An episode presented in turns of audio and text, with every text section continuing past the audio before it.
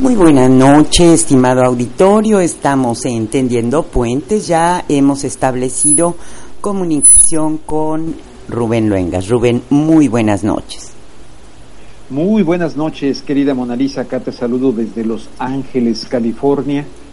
Todavía este, eh, con las reacciones de, bueno, no con las reacciones, sino todavía pensando en el tercer y último debate que se desarrolló en la bella ciudad. Bueno, bella, cuando yo iba a Mérida era muy bonito, Mérida me encantaba. Hace muchos años que no voy, espero que siga siendo este, una ciudad muy bonita. Bueno, este tercer debate, que este, finalmente, no sé qué opines tú, Mona Lisa, pero me gustó, fíjate mucho la escenografía, me gustó mucho, mucho ese color morado ahí que pusieron de ahí del museo. Me gustó que fuera una mesa redonda.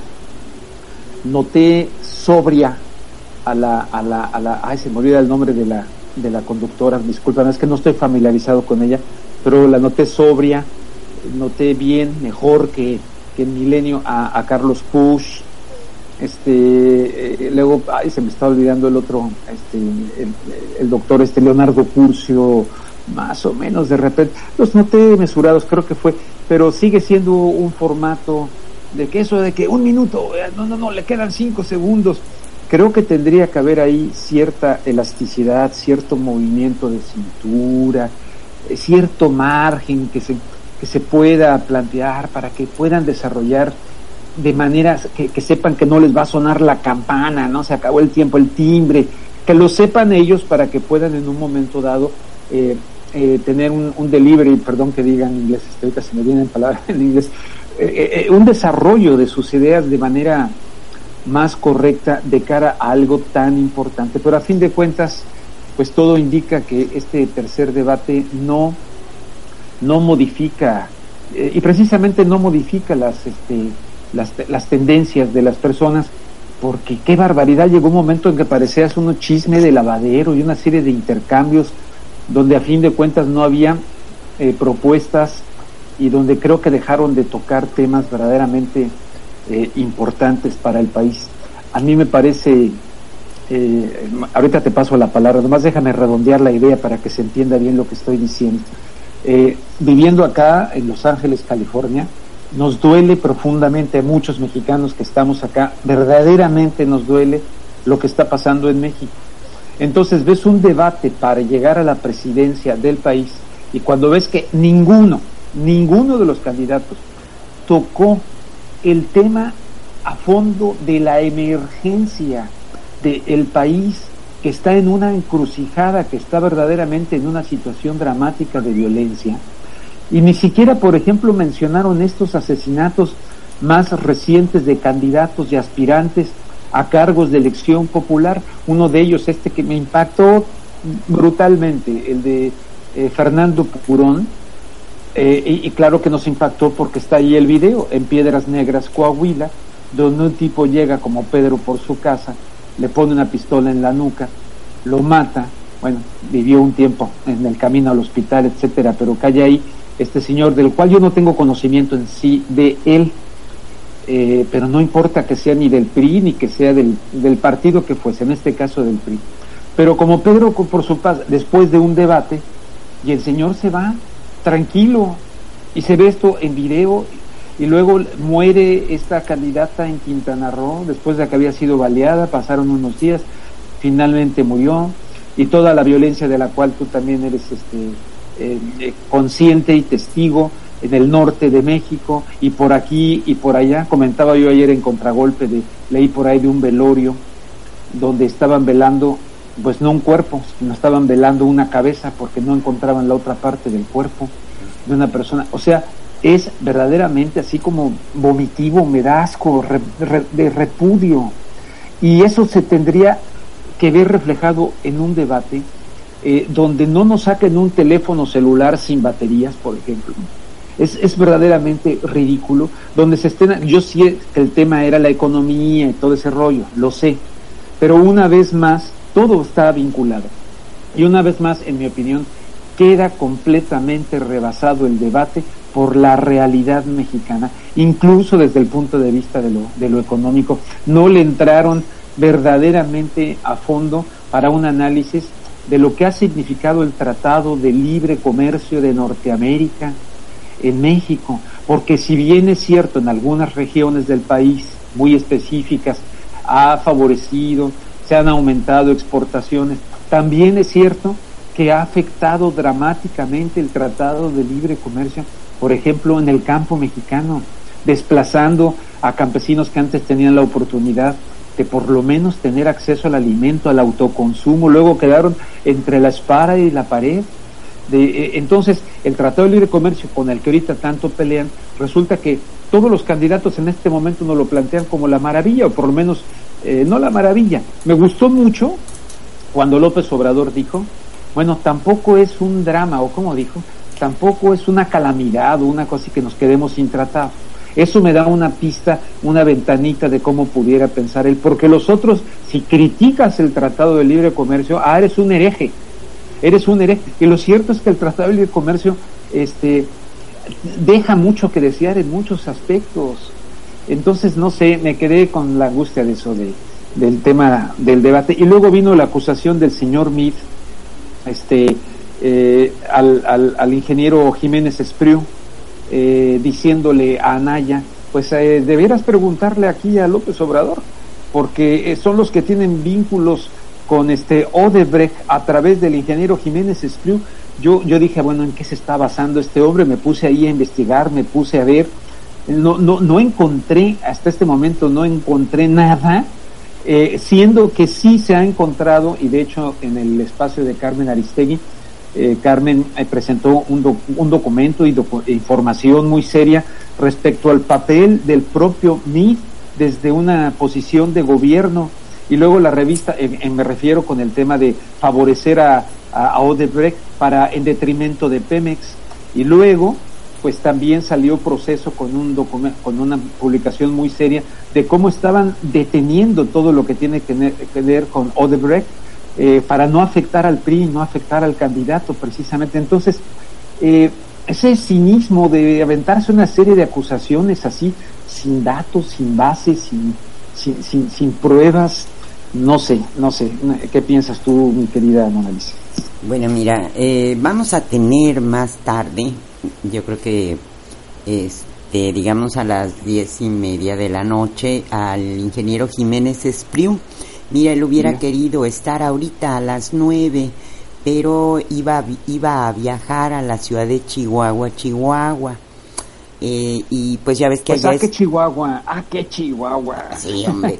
y, bueno, allá es una hora más temprano, entonces me dijo, mira, llámeme a las nueve, si estoy, porque andábamos los dos perdidos, yo lo andaba contactando en, desde mi trabajo y él andaba rumbo al aeropuerto, pero lo vamos a tener aquí más noche y bueno, de aprovecha y eh, ahí él nos va, pues va, va a explicar muy bien eso porque eh, hay una empresa que se llama IDESA, donde la familia del ingeniero Jiménez Espriu tiene una asociación estratégica con una, eh, una de las empresas que está asociada a Odebrecht.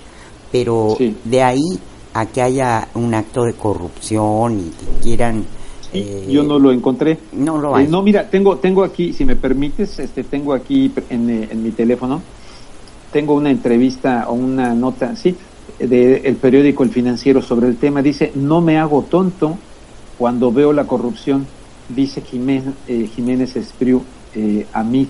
Luego dice, Javier Jiménez Espriu se deslindó de Odebrecht eh, empresa involucrada en sobornos gubernamentales en países latinoamericanos. Nomás te doy así la introducción. Dice, en entrevista con el financiero Bloomberg, el ingeniero Javier Jiménez Espriu dijo ser alguien que no se involucra en actos de corrupción. Esto luego de que durante el tercer debate presidencial, José Antonio Meade acusara a López Obrador de estar vinculado con Odebrecht a través de, de él y literalmente hay una cita aquí que hace del ingeniero Jiménez Espriu, que hasta donde yo he podido investigar, cuestionar, preguntar, pues tiene una fama de una persona correcta, de una persona ética. Pero en fin, vamos a ver, hay que investigar, pero en principio me pareció así muy soltada al aire. Y él contesta, dice, yo sí soy una persona con ética, que no me he hecho tonto cuando he visto corrupción como él, refiriéndose a Mirko Ibreña. La vio y se hizo tonto porque él conoce perfectamente el tema.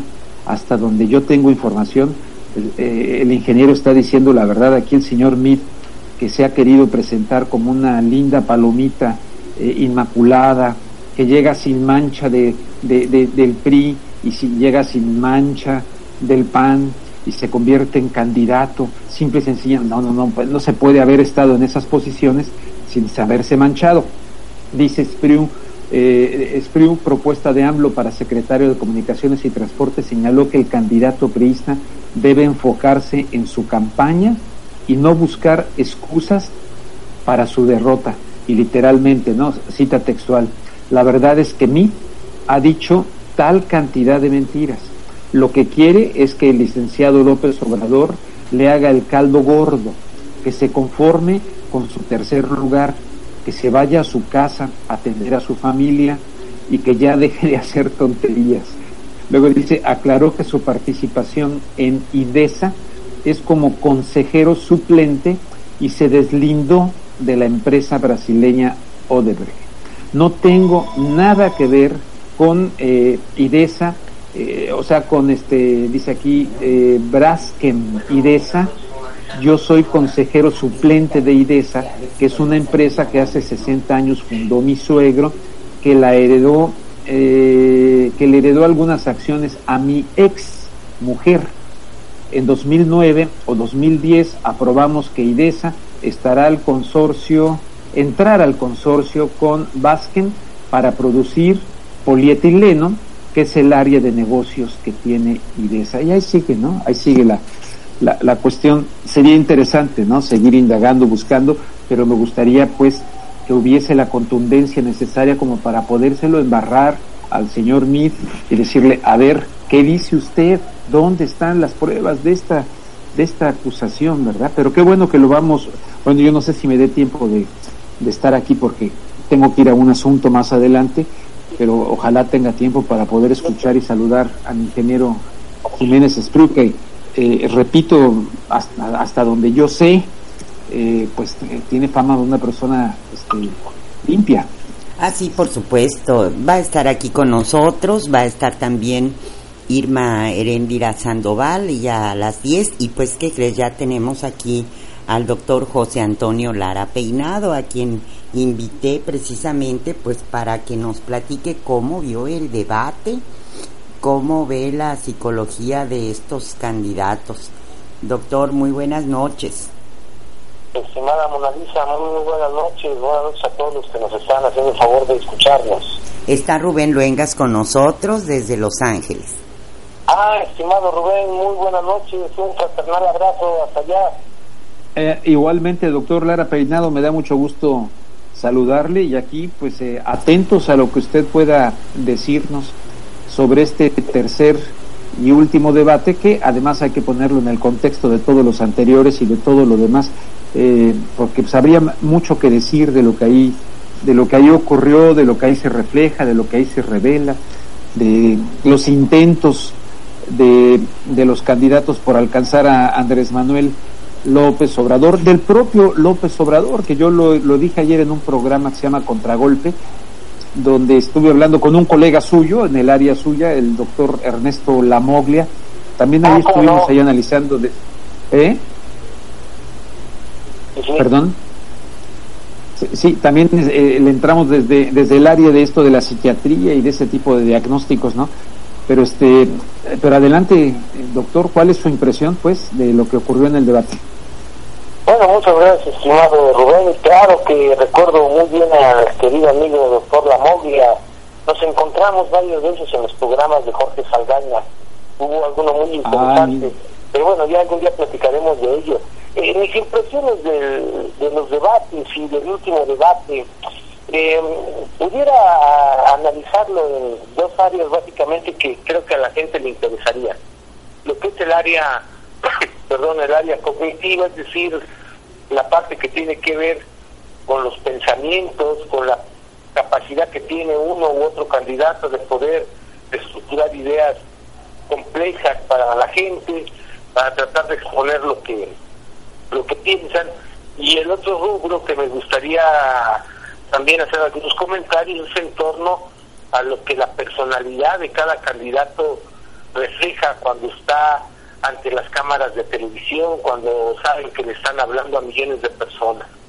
En el primer rubro, que es la parte cognitiva, lo que refiere a la parte del pensamiento racional, bueno, vemos a un Andrés Manuel López Obrador que ya lo habíamos comentado en alguna ocasión, Obrador necesita tiempo para la estructura de las ideas, para la estructura compleja de las ideas. Lamentablemente estos formatos de debate no posibilitan eh, esa situación en Obrador. Pero eso no es de ninguna manera ningún defecto, no es un problema cognitivo, simple y llanamente cada ser humano tiene formas diversas de acercarse a la construcción de los pensamientos. Por otro lado, hay algo que es interesante en Obrador, que la gente que lo escucha vale mucho la pena. Cuando Obrador tiene tiempo de estructurar sus pensamientos, nos da cuenta, por ejemplo, de la hilación de la historia con lo que acontece en, en el México actual. Estos pasajes de la historia de entonces acomodados a lo que acontece en el presente en México, verdaderamente son cátedras que la gente, bueno, yo al menos valoro mucho porque posibilitan ese puente histórico para comprender lo que estamos viviendo en, este país. Cuando le dicen a Obrador que es un trasnochado, que sus ideas son viejas, que él quiere regresar al pasado, bueno, la gente lamentablemente no se da cuenta que el pasado, el allá y el entonces no es más que el aquí y el ahora, y que todo lo que estamos viviendo ahora no lo vamos a poder resolver si no damos una vuelta a ese pasado que nos permita reconocer, reconocernos en aras de construir un México distinto. Eh, por el otro lado tenemos a, dos candidatos más, eh, del Bronco pues honestamente no, no, no voy a ocuparme, me parece que el Bronco, un comentario muy simple sería que lamentablemente el Bronco es un síntoma de la de lo podrido que está el sistema político en este país. Ni siquiera creo que tuviera que estar ahí ese sujeto. Por otro lado, los otros dos candidatos, el señor Miti y el señor Anaya, ahí es interesante a nivel cognitivo, tienen ustedes a un par de sujetos que, eh, como cualquier estudiante de posgrado, recitan cifras, recitan datos, recitan estadísticas, algunas verdad, otras mentiras, eh, acomodan datos a, como se les da la gana, acomodan cifras como se les da la gana. Eh, es, interesante porque es como si uno estuviera viendo a un estudiante de posgrado que repite fechas, repite cifras, repite cosas, pero es nada más eso. Es un discurso hueco, es un discurso vacío, son gente que se preparó eh, a partir de, de cursos ligados a la autoayuda, a partir de los cursos de coaching, a partir de los cursos de imagen, es decir, e-, es la apariencia la que se prioriza ahí y su discurso, aunque pareciera un discurso muy elaborado, muy rápido, muy contundente, al final del día, como ha pasado en los debates, cuando se analiza lo que han dicho los dos, de pronto nos damos cuenta que ha habido toda una manipulación del dato, toda una manipulación de la estadística, como decía un compañero del posgrado ahí en la, UNAM, un doctorado no quita evidentemente lo, lo malévolo de un sujeto. Un doctorado no, no, no le da a la gente la sensibilidad, no le da a la gente el conocimiento del pueblo. Un gran problema que tenemos a nivel del conocimiento en el mundo es que el conocimiento a veces se ha estado alejando de, de, la cuestión colectiva, de la cuestión del pueblo, y tener a gente que estudie y que estudie y que estudie, pero que ese estudio esté desligado de las causas sociales, de las causas colectivas, del pueblo, pues evidentemente crea una brecha y son gente que vive en una burbuja. Y es el caso de mí, es el caso de, Ricardo Anaya. Eh, a Andrés Manuel López Obrador podrán comentarle muchas cosas, pero eh, Andrés Manuel ha visitado eh, todos los municipios, los más pobres de México. Me tocó la coincidencia de estar en Clapa de Comonfort, el corazón de la montaña en Guerrero, la semana pasada en un congreso internacional que me hicieron a favor de invitarme, que se organizó allí en Clapa. Y bueno, estuve antes de la llegada de AMLO a, a Clapa y puedo decirlo fehacientemente, yo estuve dos horas y media antes de que llegara a, AMLO y vi gente con una esperanza, gente del pueblo, yo no vi que les estuvieran dando tortas, este, fruxis, no, eh, hubo gente, yo vi gente, la más humilde de la montaña, caminando para tener la esperanza de ver a Andrés Manuel López Obrador, gente que a, punto de la lágrima, eh, es algo que los otros dos candidatos no tienen. Entonces, eso a nivel cognitivo me interesaría comentarlo. Y luego el otro, lo que se ve en torno a la personalidad de los sujetos. No nos habíamos equivocado desde hace ya varios meses, y en eso coincidimos el doctor Ernesto Lamoglia y un servidor. Yo subí un video en donde hablo del perfil eh, mental de Anaya, eh, y, después nuestro querido Ernesto Lamoglia le hacen una entrevista y él también da un acercamiento al perfil mental de Anaya y coincidimos los dos sin ningún problema de que estamos ante un sujeto con una fuerte sociopatía. Eh, y ustedes, el público que nos está escuchando, puede darse cuenta de, de lo que es la sociopatía, de lo que es un sociópata, porque ustedes eh, cuando lo escuchan, cuando la gente ve a Ricardo Anaya, el sujeto se cree su propia mentira, el sujeto se cree su propia fantasía, el sujeto construye sus propios delirios y se los cree tal cual lo hace un psicótico.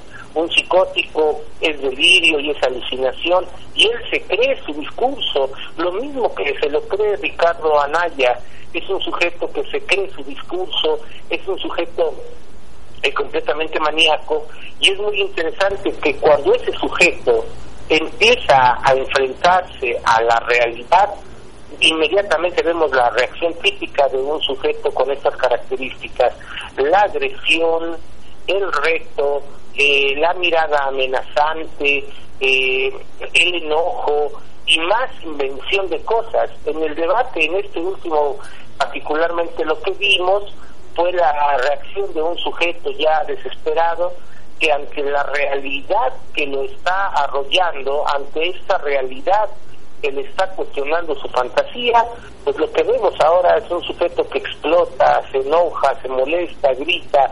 Eh, es interesante que la gente observe cómo la sonrisa fingida, mecánica, eh, como de un ventríloco, pasa de un momento a otro a, a la seriedad y a la risa falsa, a la risa que pareciera que algo oculta, esta risa bastante perversa que muchos hemos visto eh, en el rostro de asesinos, de violadores, ¿no? Es, preocupante, de verdad es muy preocupante el perfil de, de Ricardo Anaya y ha dejado observar poco a poco en los debates quién es, qué clase de sujeto es, ¿no? Por el otro lado tenemos a, al señor Mir, que es muy interesante ir observando cómo ha ido cambiando eh, en su campaña. Me llama mucho la atención que el sujeto se presenta y habla, pero pareciera que no habla él, pareciera que hay un, incluso una impostación de la voz, pareciera que incluso le están diciendo lo que tiene que decir, cómo decirlo, cómo comportarse, es decir, un sujeto muy, muy manipulable, el señor el señor Mil, un sujeto que de pronto deja escapar aquello que tiene adentro, es un, es un sujeto que me parece que reprime sus emociones de manera eh, de manera terrible y, la represión de la emoción y esto tenemos que decírselo al público la represión de las emociones de manera mecánica la gente que reprime las emociones de manera patológica patológica o a la gente que le obligan a reprimir sus emociones eh, es, es una gente que al final del día va a enfermar enferma del cuerpo y enferma también de las emociones, porque tanta represión lo único que provoca es un desequilibrio en, todos los aspectos. Ya el día de ayer en el debate, el día de perdón, en el debate, ya lo veíamos este empezar a tartamudear, ya lo veíamos con los lapsus, ya lo, ya lo veíamos diciendo que en lugar de que eh, él quería decir que le iba a pagar más a los maestros, pero el lapsus lo vino ahí, dijo que le quería pagar más a los maestros detalles que fueron apareciendo en el señor Ni, la sonrisa evidentemente forzada, eh, es un sujeto muy, muy manipulable, un sujeto que es como si fuera él el títere, el títere y estuvieran atrás los titiriteros, y él sin esta eh, dignidad, sin esta eh, posibilidad del ser humano de poder ser lo que es, no, completamente manipulado, completamente estereotipado, ahora en las manos de otro eh, señor que le está ayudando con la campaña, que es Alarraqui, un sujeto grosero, pedante, déspota,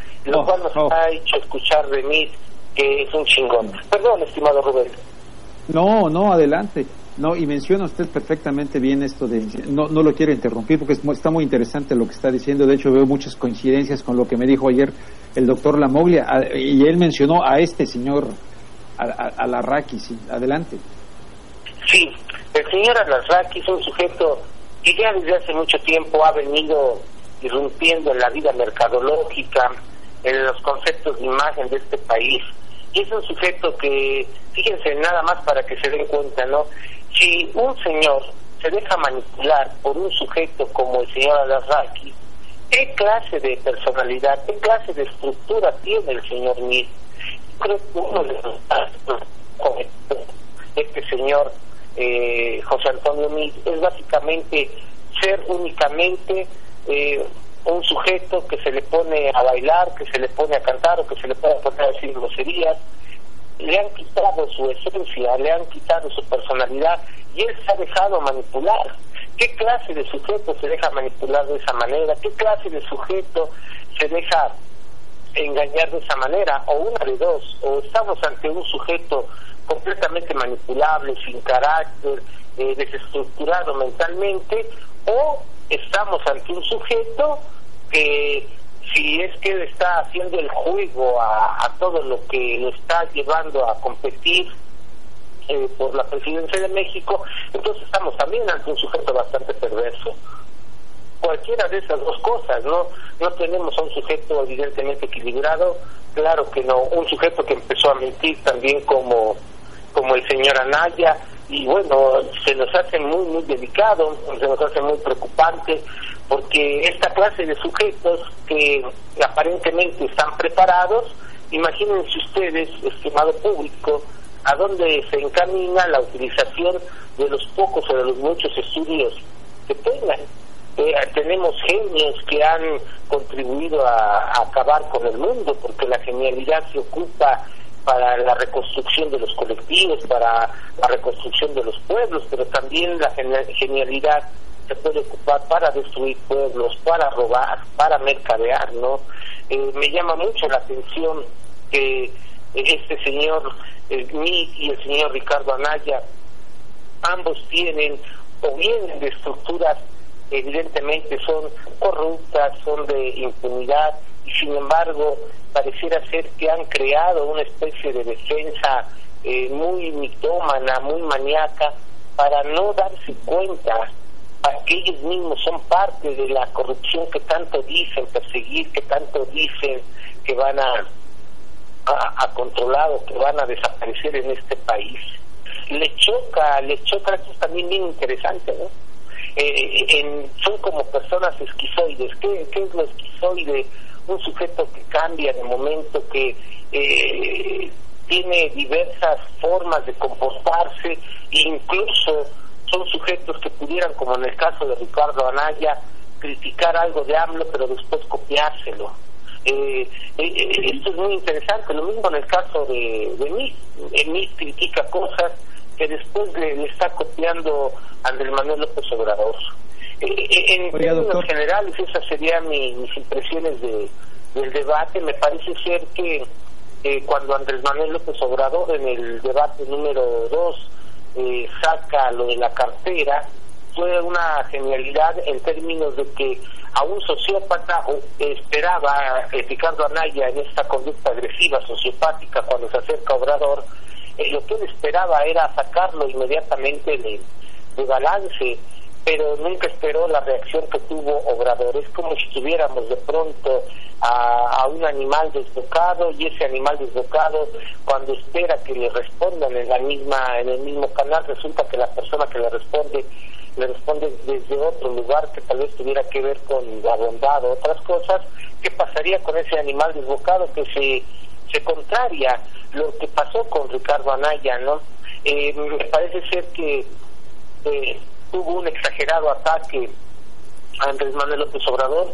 Creo yo que esas estrategias de atacar, atacar, atacar, no han venido a ayudarles a, ni a José Antonio Mini ni a Ricardo Anaya, y no han venido a ayudar porque estamos en un clima ya muy brutal de violencia. Yo quisiera cerrar tal vez mi comentario de esta noche, eh, bien preocupado, estoy muy angustiado porque he visto cómo el señor Mid y el señor Ricardo Anaya han ido aumentando, han ido aumentando en la agresión. Primero eh, en la agresión directa, después han ido aumentando en su mitomanía, después han ido aumentando en, su descontrol de su personalidad, es decir, ambos ya están mostrando el desequilibrio cuando hablan, cuando dan sus discursos, cuando se comportan como se comportan, cuando se creen sus propias mentiras. Pero lo que más me empieza a mí a preocupar es la cantidad de spots que están saliendo por las redes sociales en donde ya hay una alusión directa al asesinato, una alusión directa a un sujeto que de un balazo le quiebra la, la ventana a una persona o sale la, la imagen de una señora llorando y un ratero acercándose, entre comillas ratero, acercándose a decirle que él mató a su hijo y que le va a perdonar es este, este Andrés Manuel López Obrador o el otro señor que está en, en una oficina y llega el ratero y le dice pues vengo a que me perdones otra vez aludiendo desde sus mentiras a, a Andrés Manuel López Obrador. A mí me preocupa porque esas cosas que está haciendo Ricardo Anaya por ejemplo en estos spots me preocupa y también José, Antonio Mir, me preocupa porque evidentemente estos sujetos de manera morbosa, que esto es lo que le quiero decir a la gente, eh, que se den cuenta que están utilizando el morbo, están utilizando la sangre, están utilizando la muerte, están utilizando el dolor, no porque les interese eh, la inseguridad, no porque les interese la justicia, la están utilizando únicamente para hacerse del poder, únicamente para hacerse de votos, únicamente para una manipulación verdaderamente grotesca. Y si hay sujetos que son capaces de estas bajezas, si estos sujetos son capaces de estas bajezas, imagínense ustedes de lo que van a ser capaces que llegan a ocupar la presidencia de la República de verdad eh, es muy delicado lo que están haciendo y ojalá sirvan los, estos espacios para hacer un llamado. Evidentemente los, los, los desequilibrados no escuchan, ¿no? Pero sí, por lo menos a la gente un llamado en que se percaten de que la utilización tan vil, la utilización tan morbosa que estos sujetos están haciendo del dolor, de la sangre, de la muerte, de algo tan doloroso, y lo están haciendo no porque les preocupe, sino lo están haciendo eh, de forma maniquea, lo están haciendo para denostar, lo están haciendo para inventar, lo están haciendo para buscar el poder. Eso sí es muy peligroso porque no se están dando cuenta que este país viviendo en la inseguridad y en la muerte en la que estamos viviendo, sacar ese tipo de comerciales es estar incitando, es estar empujando a que haya más derramamiento de sangre. Estos sujetos que están haciendo esto, José Antonio Mir, Ricardo Anaya, eh, si pudiera yo pedirles algo, les pediría eh, eh, evidentemente que no fueran tan viles, o sea, estas cosas no se pueden hacer. Este país está sufriendo estos sujetos no les importa nada y, y se aprovechan, utilizan incluso ese dolor para llevar agua a su molino, pero esa no es una buena manera de hacerlo, bien por el contrario, se me hace una manera muy perversa y eso confirma los diagnósticos, por lo menos de su perfil mental, tanto de José Antonio Mí como de Ricardo Anaya, estimado Rubén. Me, me, parece muy puntual, eh, de hecho le, eh, le, quería yo interrumpir hace rato, pero ya, ya lo dijo usted, justamente la repercusión que esto tiene en la sociedad mexicana y cómo se están aprovechando de ello. Eh, yo, yo creo que son parte de esta narrativa de la necropolítica que plantea el filósofo africano este, eh, Membe. Hay una necropolítica establecida en México y de la cual se vienen a sumar como narrativa de candidatos buscando votos, como usted bien lo dice, esos este, mensajes, esos spots que son denigrantes. Dentro de, este contexto, doctor, yo le quería mencionar figuras como la de Diego, Diego Fernández de Ceballos. Lo veo verdaderamente descompuesto con esa actitud que durante mucho tiempo muchas gentes, incluso yo hace muchos años, lo veía así como que porque parecía y levanta el dedo y parecía eh, muy moral, pero ahora puso esto del orate.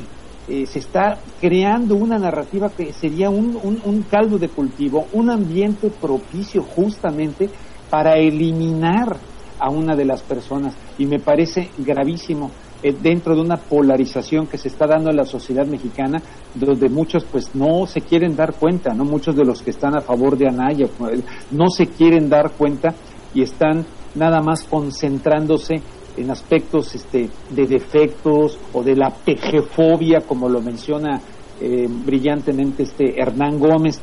Pero eso es justamente lo que yo le iba a enfatizar, pero creo que no solamente los candidatos, sino personajes que están detrás de ellos, como el señor Diego Fernández de Ceballos. No sé si vio recientemente lo que, lo que ha dicho y que lo trató invitando a que la gente no permita que llegue un orate a la presidencia de México. Me parece igual de grave, ¿no lo cree? Muy grave. Lo de Fernández de Ceballos de verdad es un caso aparte.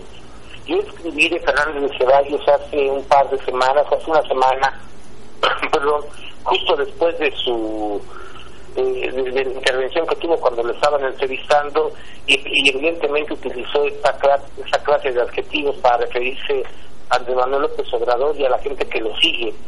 De Fernández de Ceballos me llama mucho la atención. A él se le apoda el jefe. Eh, el jefe tiene alude al padre. Esto es interesante. Pero, ¿qué es más interesante, no? Eh, ¿Qué pasaría si tuviéramos a un hijo, a un hijo que de pronto fue despreciado por la madre, a un hijo que fue despreciado por el padre, a un hijo que no se quería tener, a un hijo que se quería abortar, pero que los padres de pronto por alguna situación no lo abortaron y lo tuvieron. Cuando acontece eso, cuando un hijo no ocupa un lugar en el deseo del padre, y me refiero al padre, no me voy a referir ahora a la mamá, cuando un sujeto no ocupa un lugar en el deseo del Padre, es un sujeto que siempre va a, vivir en pleito con eso que se llama Padre. Es un sujeto que va a vivir en carne propia el desprecio. Es un sujeto que va a ser una especie de receptáculo de lo más asqueroso de las excrescencias de un padre que lo quería y lo deseaba muerto. Ese sujeto, pensemos que siendo niño recibe todo eso, ¿Y qué pasaría con cuando creciera, no? No ha de extrañarnos, y aquí no quiero generalizar, simplemente quiero puntualizar. No ha de extrañarnos que muchos abogados, y ojo, estoy diciendo muchos, no todos, no ha de extrañarnos que muchos abogados estudian derecho porque están en la búsqueda de una ley. Me parece ser que Fernández de Ceballos eh, está justo en esa búsqueda de una ley, pero no solo en la búsqueda, el sujeto, todo lo que suene a un padre amoroso, todo lo que aquí viene el asunto con hambre, todo lo que suene a un padre amoroso, todo lo que suene, por ejemplo, en el caso de AMLO, a un sujeto que visto ya como un padre para mucha gente en este país, un padre simbólico, eh, eh, eh, Andrés Manuel López Obrador, que es capaz de ser abrazado por niños, por ancianos, por la gente más humilde de este país, un padre simbólico que arropa, que abraza, que quiere, que ama a la gente.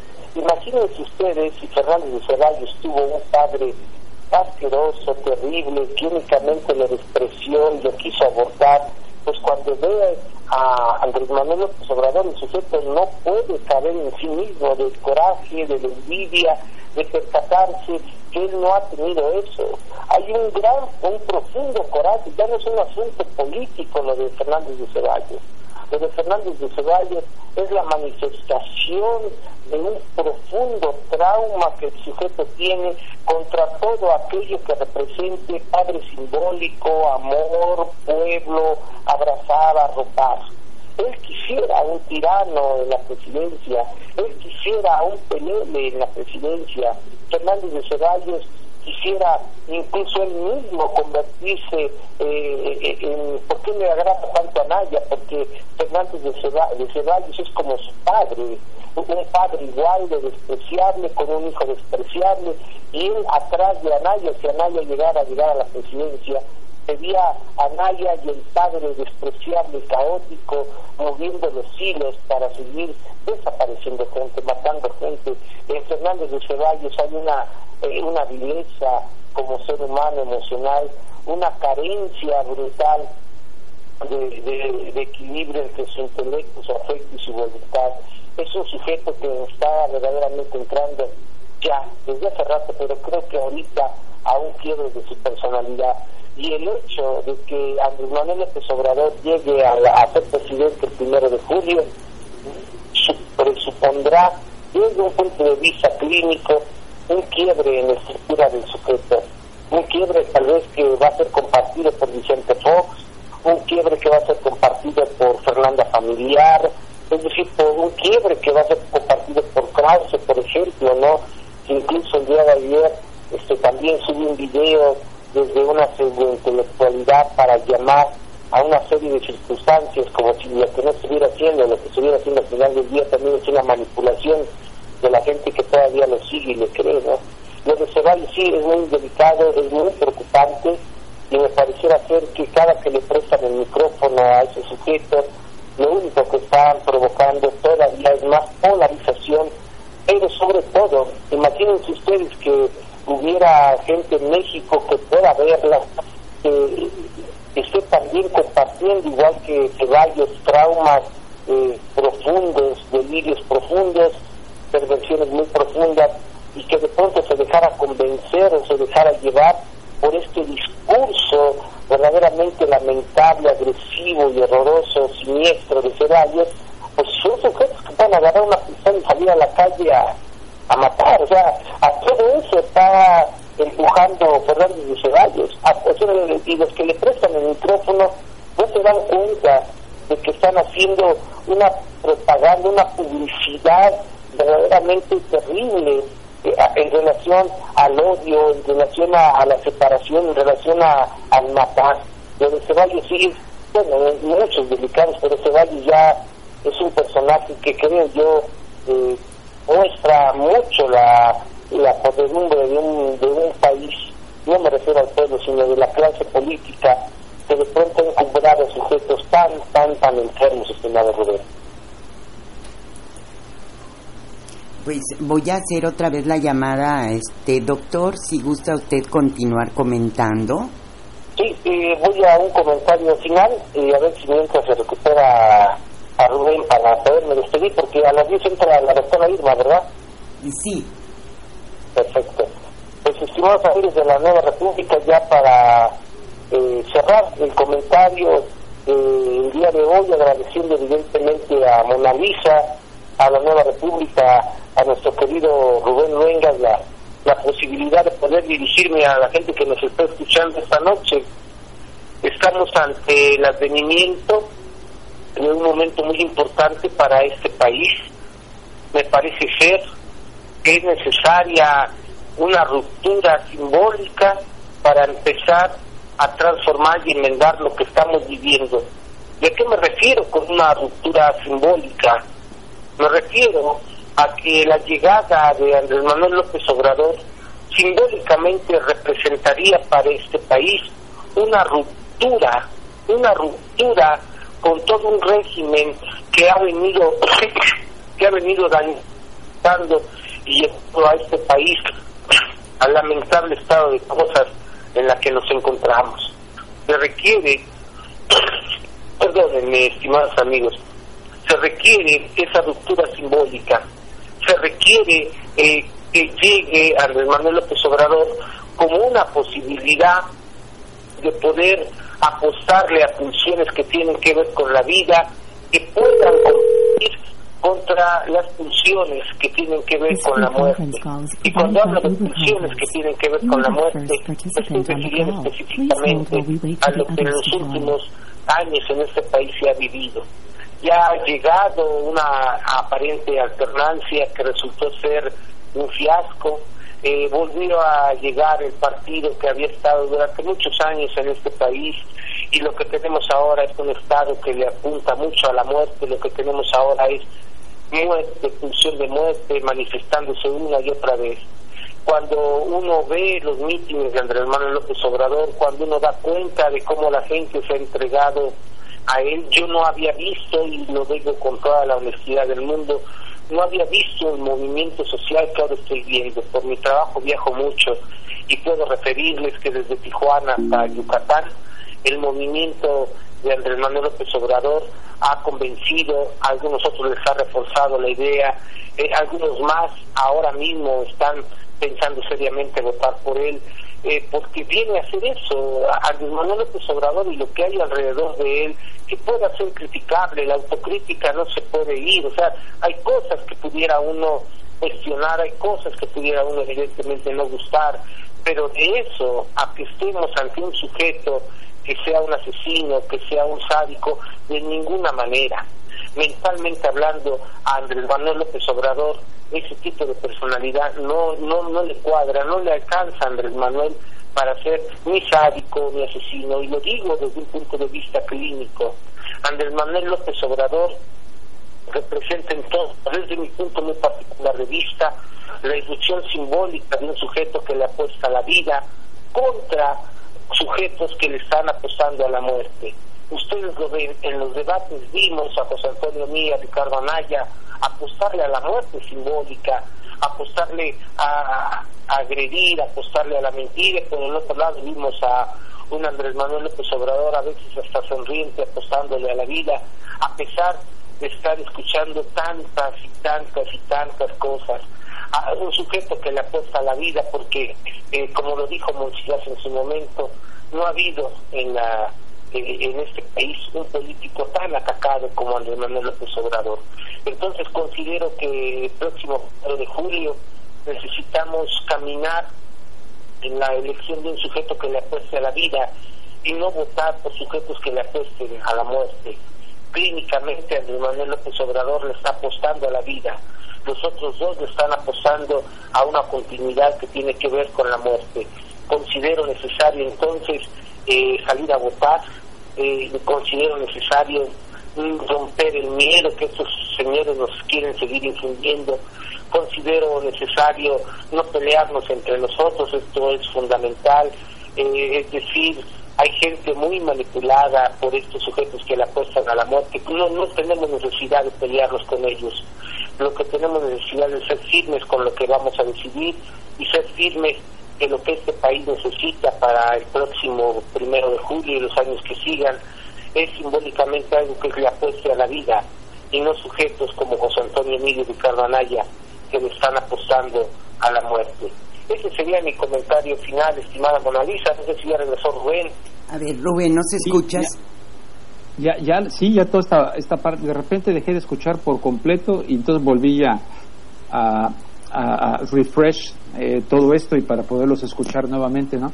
Entonces estaba escuchando esta última parte, yo me había quedado en lo de Diego Fernández de Ceballos, no sé qué habrá pasado después por ahí, este, pero sí, sí, sí, sí, doctor, estoy totalmente de acuerdo, aunque déjeme decirle por lo que alcancé a escuchar eh, al final, eh, también me preocupa un poquito, eh, a mí me parece muy importante que también eh, se pueda criticar a López Obrador. Yo en, el, ah, en, el, en, el, en el debate de ayer, yo, me, me, ponen por ahí, por ejemplo, en el video de con el doctor Lamoglia, que se acaba de subir a mi canal de YouTube, ponen, entiendan que está muy cansado, que va a, a por su desenvolvimiento de ayer. Yo lo entiendo perfectamente bien eso. Pero también eh, eh como justamente no puede darle a sus críticos, darles la oportunidad de que justamente le critiquen por no responder una serie de cosas que yo sé que él sí las puede responder. Aún dentro de esta camisa de fuerza, del esquema de estos eh, disque debates que a mí terminan no gustándome para nada, eh, por ejemplo, eh, cuando le habla Push del tema de la corrupción y decía que él eh, eh, sí, resolver la corrupción. ¿Qué propones? Terminar con la corrupción. Sí, correcto, correcto, pero se requiere de algo un poquito más elaborado. Hablarle a la, a la, gente, y por respeto a la gente que estamos eh, que hemos decidido votar por él, porque yo lo he decidido como tal, pero no cancelo mi posibilidad de decirle, dime algo más, por favor. No nomás me digas, porque me pueden decir teje, pero no soy lagarto. Eso ya lo escuché diez mil veces. Entonces yo espero de él que tenga la capacidad en un debate donde lo quieren golpear, etcétera, que tenga la versatilidad y los reflejos para decir algo más y no acudir a algo que repite, repite, repite repite, repite. Y lo digo con toda sinceridad, pero siempre que digo esto, veo que hay seguidores de López Obrador que no les gusta que lo se le toque ni con el pétalo de una rosa. Y yo no creo que deba ser así en una democracia. No creo que nadie deba darle, eh, darle un cheque en blanco a nadie. Yo me permito criticarlo. Yo en el debate de ayer no me gustó, no me gustó, no me gustó. Me hubiese gustado que le responda al riquitín, canallín, etcétera, cuando le dice, a ver, viste tal, este, tales contratos sin, sin licitación, etcétera, sí o no. Me hubiese gustado una respuesta más contundente de parte de él. No sé si me explico, doctor. Sí, por supuesto que sí, estimado Rubén, y yo también coincido. Yo escribí también hace ya un par de meses que no podemos dejar de ser autocríticos en relación a Andrés Manuel López Obrador. Y creo que es tiempo ya de ir reconociendo que pueda, como bien lo dice usted, pueda gustarle a compañeros seguidores de AMLO, no pueda gustarles, pero hay que ir reconociendo las limitaciones que tiene Andrés Manuel López Obrador.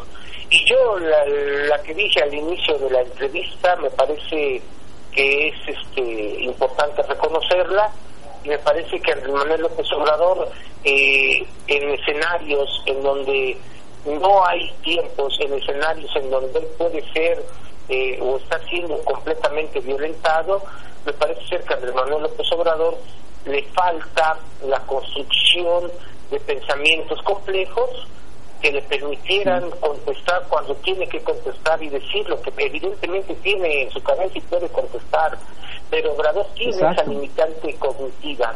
Ahora, esa limitante cognitiva se puede resolver, se puede ayudar a Andrés Manuel López Obrador, sí, eso se puede resolver, pero ahí viene un detalle de la personalidad de Andrés, ¿no?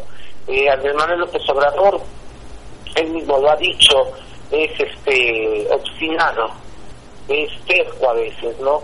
Y a veces esas cuestiones le imposibilitan a él poder acercarse de auxilios y de ayudas que pudieran, por ejemplo, ayudarle a resolver este problema de orden cognitivo, seguramente, ¿no?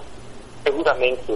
Sí, no podemos dejar de ser autocríticos y junto yo, yo, siento, doctor, siento que mi personal diagnóstico, por decirlo así, eh, eh, porque a mí me pasaba eh, algo, creo yo, similar a lo que a él le pasa, a mí me ocurría en términos de, convivir con conductores de televisión que nos llevaban a escenarios donde teníamos que sonreír y que y que eh, como actores, o sea, siento que los otros se montan en su, en su papel de actores, asesorados por tipos como Alarraqui, etcétera, van a los ensayos de estos debates y son actores. Mi percepción es que López Obrador le molesta mucho esa hipocresía, no se siente cómodo, él no quiere estar ahí, no quiere estar en esos debates. me, parece muy obvio. Termina, yo creo que es el momento más feliz de él, el irse de ahí. Eh, eh, eso lo puedo entender y me parece parte de su, de su honestidad en ese sentido, porque le molesta mucho tener que actuar y él no es actor. Pero si le están dando eh, una situación, él tiene que prepararse, aunque sea en su casa, algo, para decir algunos conceptos. sobre, por ejemplo, el tema mismo de la educación, me dan ganas como de meterme a decir, lo que él quiere decir es esto, porque yo lo he hablado con él. Yo lo he hablado con él sobre los temas de la educación. Esta educación que proponen estos señoritos es la educación para crear los, los soldaditos del neoliberalismo, este neoliberalismo.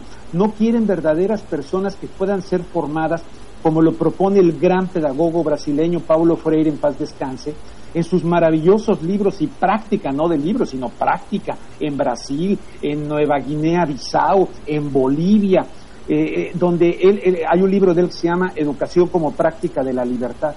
Y cuando habla de la alfabetización, dice que hay las palabras generadoras. Es una maravilla. Yo una vez se lo pregunté al baboso de Vicente Fox cuando era candidato. No tenía ni idea. Un perfecto ignorante. Ese señor, bueno, Entonces yo he hablado con López Obrador de estos temas y López Obrador, en tanto que es un, un hombre de vivencias antes que otra cosa, tal como decía alguien que lo trató mucho, es, es un hombre verdaderamente al estilo de Ortega y Gasset, del hombre y su circunstancia. Él sí conoce México.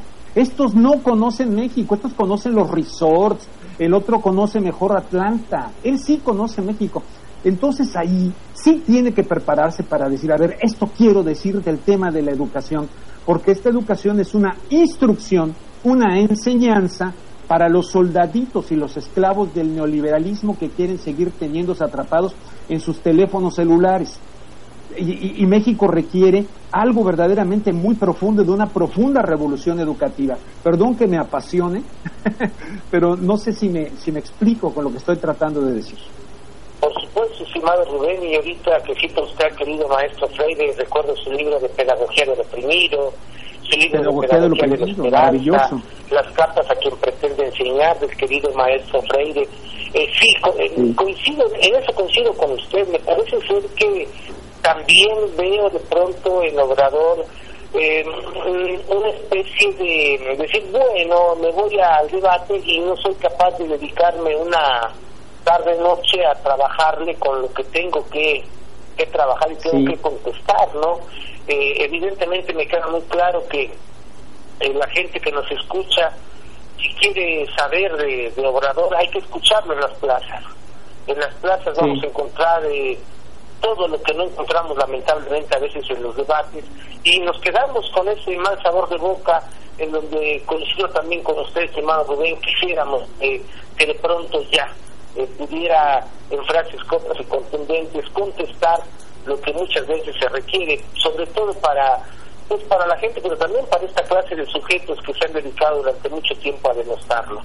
Pero vamos a ver buenas versiones de Obrador, estimado Rubén, me parece ser que eh, ganará el primero de julio, y me parece ser que la calma del triunfo le llegará o le llevará nuevamente a discursos eh, más contestatarios, más fluidos, sin dejar de ejercer como lo considero también muy pertinente para la construcción de las democracias, el asunto de la crítica y la autocrítica, en aras no de destruir un personaje, sino en aras de resignificar lo que es la política y tendría que ser la política para este país. Eh, le mando un abrazo, un abrazo, estimado Rubén, estimada Mona Lisa, a la doctora Irma, que ya en un ratito entra a entrevista. También un abrazo, hay que nos salude al queridísimo John, y pues estamos muy al pendiente de lo que sigue y ojalá podamos tener por ahí un par de entrevistas más antes del primero de julio. Muy bien, doctor. Recibo un abrazo también acá desde Los Ángeles, California. Muchísimas gracias. Gracias, doctor. Muy buena noche. Hasta luego. Fíjate, eh, Mona Lisa, no sé si, si, si, si puedas. Eh, fíjate, yo, yo, yo publiqué en mi página algo que te comparto. ¿Te lo puedo compartir? claro que sí. Mira, en mi página lo puedes encontrar, dice eh, en rubenluengas.com, está publicado en contextos, en la parte de contextos lo encuentras como, dice, video, luego para entender a López Obrador hay que entender primero lo tabasqueño y luego lo López Obrador. Parece una cosa muy simple, muy, muy simple, pero te voy a decir de dónde surge esto. Sí. Eh, mi suegro, mi suegro, conoció muy bien a, López Obrador en el estado de Tabasco. Convivió mucho con él, lo trató mucho. Un día, un día, eh, y, así lo puse en el texto que aquí tengo enfrente de mí, pero hay un video ahí que tal vez no sé si, si tengas la manera de ponerlo, de poderlo compartir y dura muy poquito, es muy breve.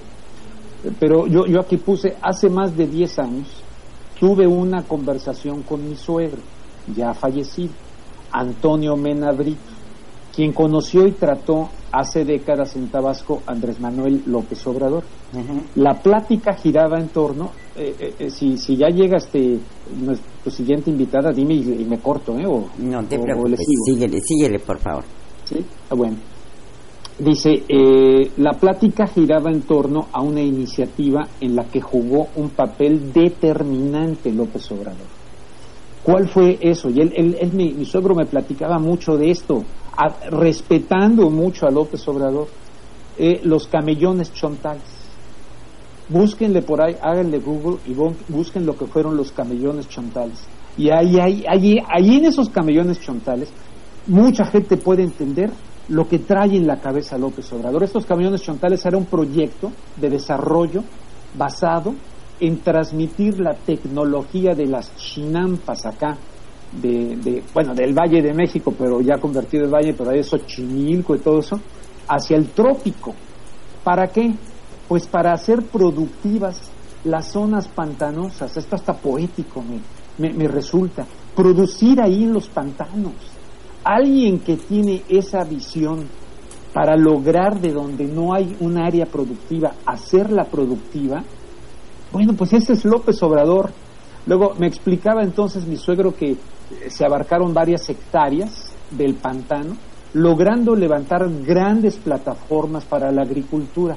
Los indígenas chontales se sorprendieron por la aparición de nueva tierra para cultivo en zonas pantanosas. Me decía, se buscó resolver dos problemas al mismo tiempo. Probar un nuevo método para convertir los pantanos en suelos nuevos que pudieran ser usados por los chontales con fines agropecuarios y al mismo tiempo disminuir la tensión existente entre ellos y los grandes este, eh, los ganaderos locales quienes demandaban nuevas tierras. En fin, es apasionante toda esa, toda esa. Pero luego mi suegro en esa conversación eh, eh, empezó a citar a Carlos Pellicer, que si se dan cuenta también lo cita Andrés Manuel López Obrador de manera constante.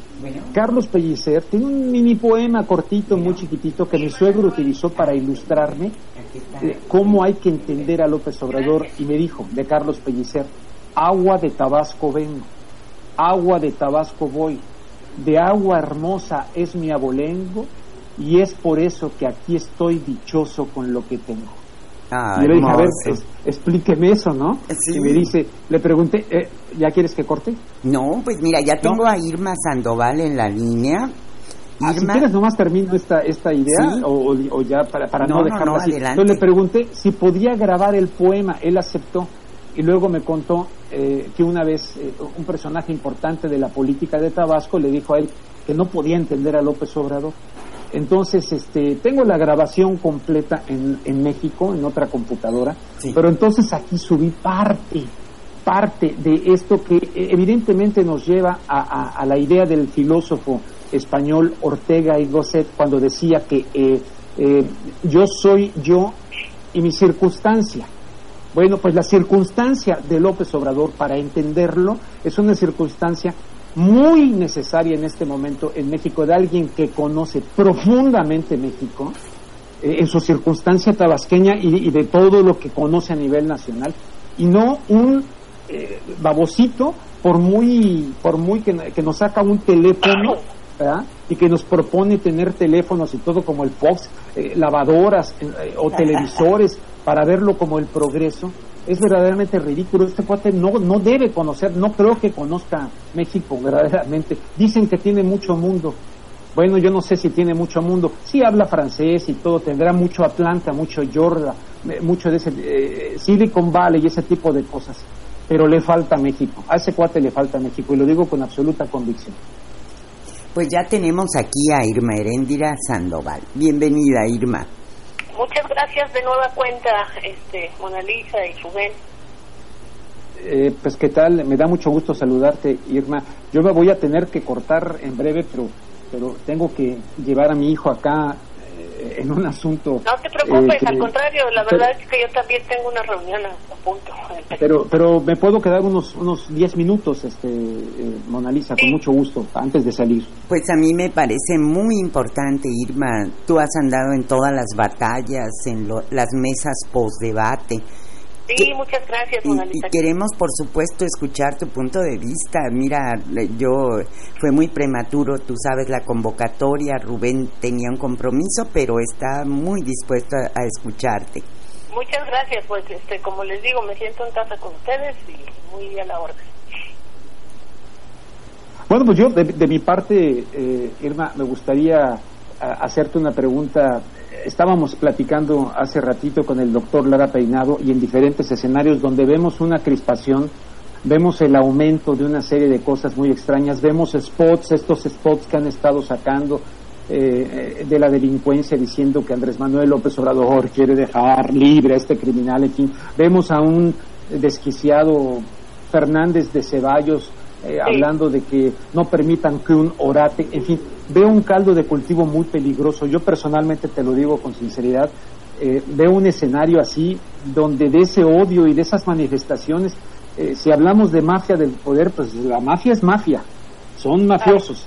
que, que, no es tu área directamente, no eres la coordinadora de la campaña, etcétera, pero decía también alguien, decía también alguien en Carmen Aristegui, ¿cómo se llama este hombre? Ah, Juchín, Eduardo Hushim decía, hay elementos que están temerosísimos en la administración pública de que llegue Andrés Manuel López Obrador porque están hundidos en la corrupción y tienen temor, independientemente de lo que diga López Obrador. Entonces podrían, en un momento dado, podrían, hay elementos que podrían intentar algo para sacarlo de la competencia.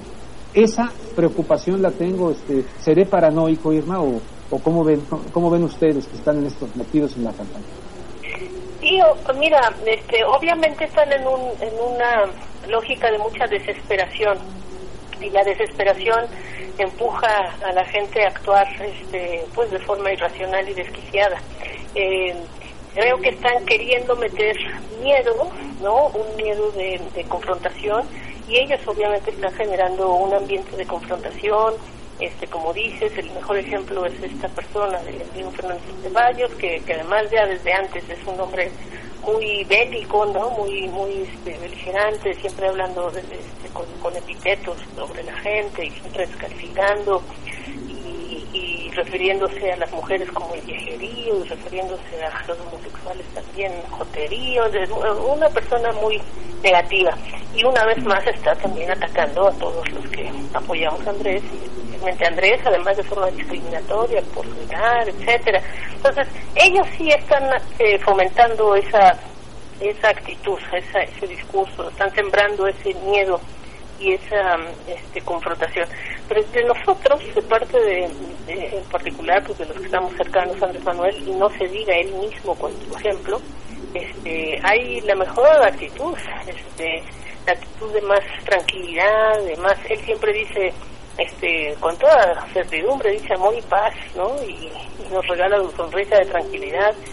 Eh, entonces estamos estamos muy seguros de que no no va a pasar nada nada malo, nada, nada nada peor puede pasar de lo que ya nos ha pasado. Estamos en un momento límite y todo el mundo está abriendo los ojos de que es momento de cambiar. Bueno, pues ojalá sí, porque ya ves que hay este ambiente enrarecido que sí estás este aceptando. De aquí al primero de julio y ahora que ya se nos vino encima el Mundial de Fútbol, que para mucha gente será, eh, dice mucha gente, no debe de confiarse López Obrador, no debe de confiarse Morena. De hecho, a mí acá me llega mucha gente eh, de aquí de los Estados Unidos y que tienen familiares en Zacatecas, en fin, la compra del voto está a todo lo que da. O sea, eh, el señor José Antonio Mid eh, ha dicho ha dicho en una reunión por ahí, hay que cambiar la narrativa, dice, y, lo veo que lo están haciendo. Están cambiando la narrativa como para dar a entender, bueno, las encuestas no tienen la última palabra, a fin de, cuentas la encuesta es la del primero de julio, están empezando a hablar de los defectos que pueden tener las encuestas, tratando de cambiar la narrativa, pero es evidente, eh, eh, mafia es mafia, la mafia va a intentar hacer todo lo que se pueda. Eh, ¿Están confiados? Como decir, ya eh, acabo de escuchar por ahí hace poco que dijo López no me voy a tirar a la maca, no me voy a tirar a la maca. Pues creo que sí no se deben de tirar a la maca, porque estos están no estamos. De hecho, por eso Andrés Manuel este lució ese ese color tan bonito que le hace honor a tu partido, ¿no? De este, tan bronceado, de que no no para. Él sigue este eh, yendo a visitar a, sus ahora sí sus ejércitos no a su gente a su a, la base de cada uno de los estados para darles el mensaje de que no hay que aflojar el paso de que no hay que confiarse de que ahora lo importante es defender nuestro triunfo eh, porque el triunfo ya está. Y esa es este, una cuestión que quiero este, puntualizar de lo que dices de que quieren meter la dinámica o el discursito de la guerra de las encuestas que no hay tal aquí la Coparmex, que es una de las este, instituciones más este, fundacionales, fundamentales del empresariado, nos da los mismos 20, 22, 23 puntos arriba de los demás. Este, no se digan pues otros encuestadores este, eh, tradicionales que hacen este, metodologías muy muy eh, pues científicas digamos en esto de la opinión pública todo mundo está dándonos más arriba de 20, 22, 23 hasta 26, 27 puntos arriba.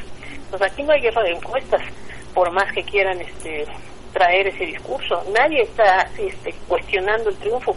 Lo que sí tienes razón es que hay desesperación electoral. Yo lo que veo es desesperación, desesperación electoral política y este y obviamente muchos de esos actores de lo que dices de la mafia, de lo que ha dicho Andrés Manuel la mafia, pues no tienen ética, entonces son capaces de, de, seguir con esto de la compra y coacción del voto. De hecho ya lo están haciendo, incluso se ha demostrado que, en la sede del PRI este, tenían filas este, ininterminables de gente que iba a cobrar su, su, su dinero por, por la entrega de la, de la tarjeta de lector o la copia o esa era más que evidente este, esta práctica de compra y coacción del voto y ahí ellos se, se contradijeron porque unos decían que iban nada más a a un evento, otros decían que, que estaban dándoles una ayuda porque habían sido este, encuestados, este, en fin, eh, eh, esto de la defraudación de la voluntad popular ya está en marcha, pero ni así les da, esa es la cuestión.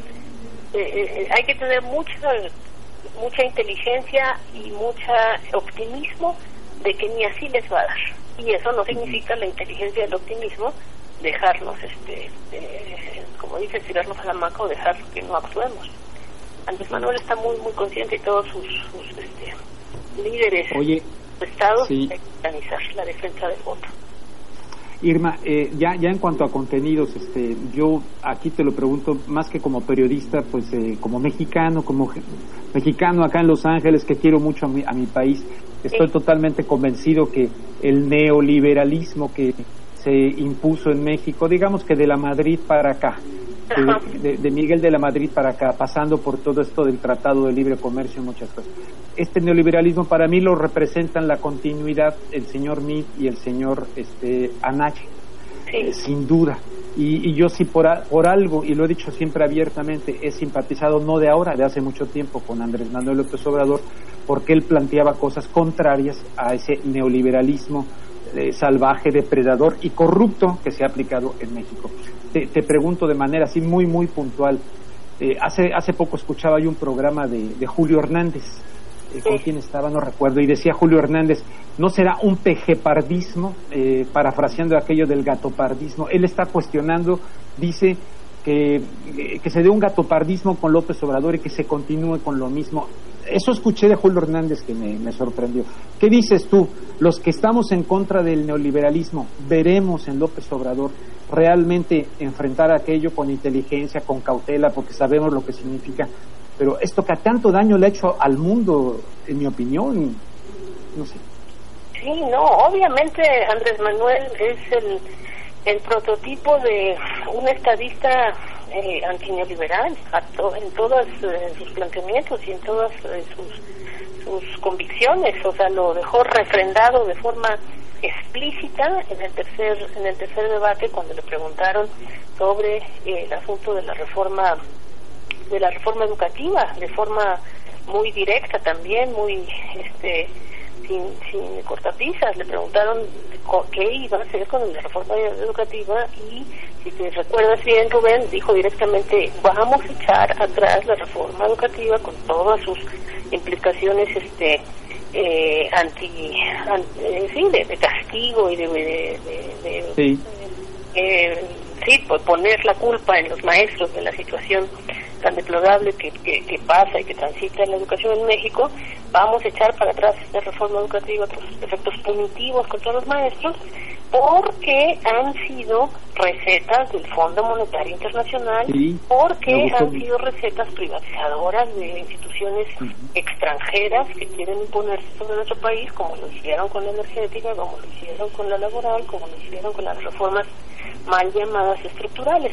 Entonces, ahí te lo dejó clarísimo, no hay vuelta de hoja. Yo eh, no sabes cuánto estimo, aprecio y respeto a, Julio Hernández, pero pues creo y si, si, si lo que estás señalando es lo que tú dices de que, de que es lo mismo. Claro que no es lo mismo.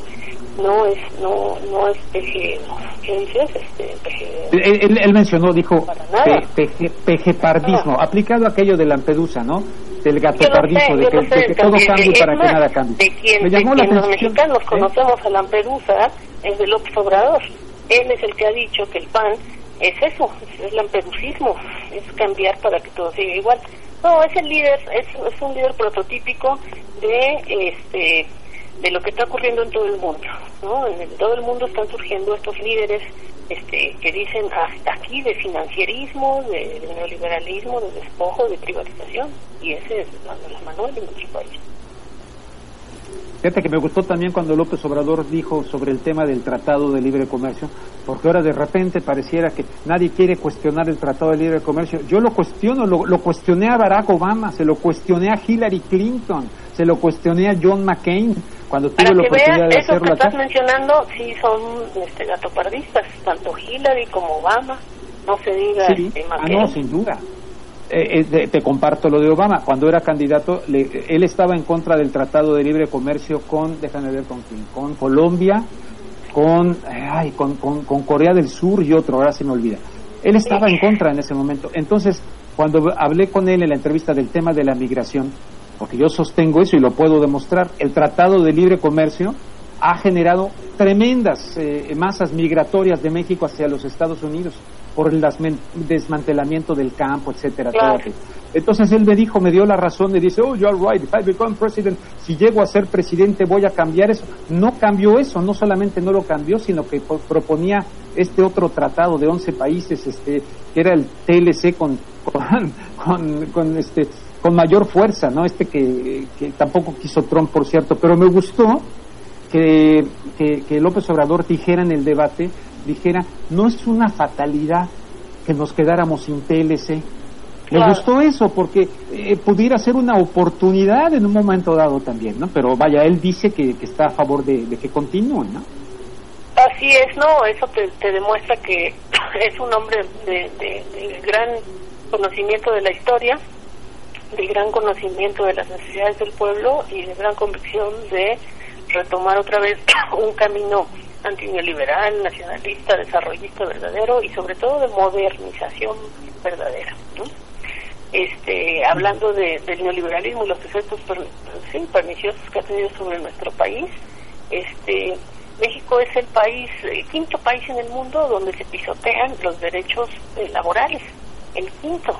Este, y eso que nosotros tenemos en la Constitución, toda la protección normativa para los derechos fundamentales de los obreros, el salario mínimo, la jornada de ocho horas, este, de- derecho al sindicalismo, a la sindicalización, tenemos tantas este, prerrogativas para, para la clase trabajadora en, en el texto constitucional, es decir, en teoría, pero en, en, los hechos, este, el obrero mexicano de los, los este, obreros más desprotegidos y maltratados a nivel internacional.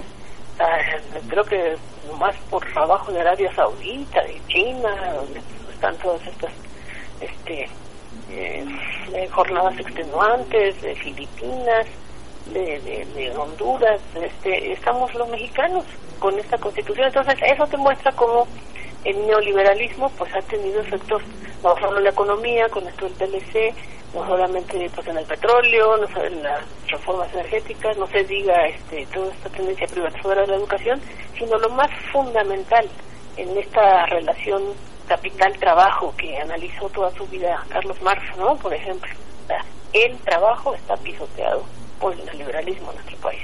Oye, Irma, Rubén, ¿hay, hay Yo aprovecho para, para despedirme, perdón, te- tengo ya que salir. Irma, te mando un fuerte abrazo, muchísimas gracias. Rubén.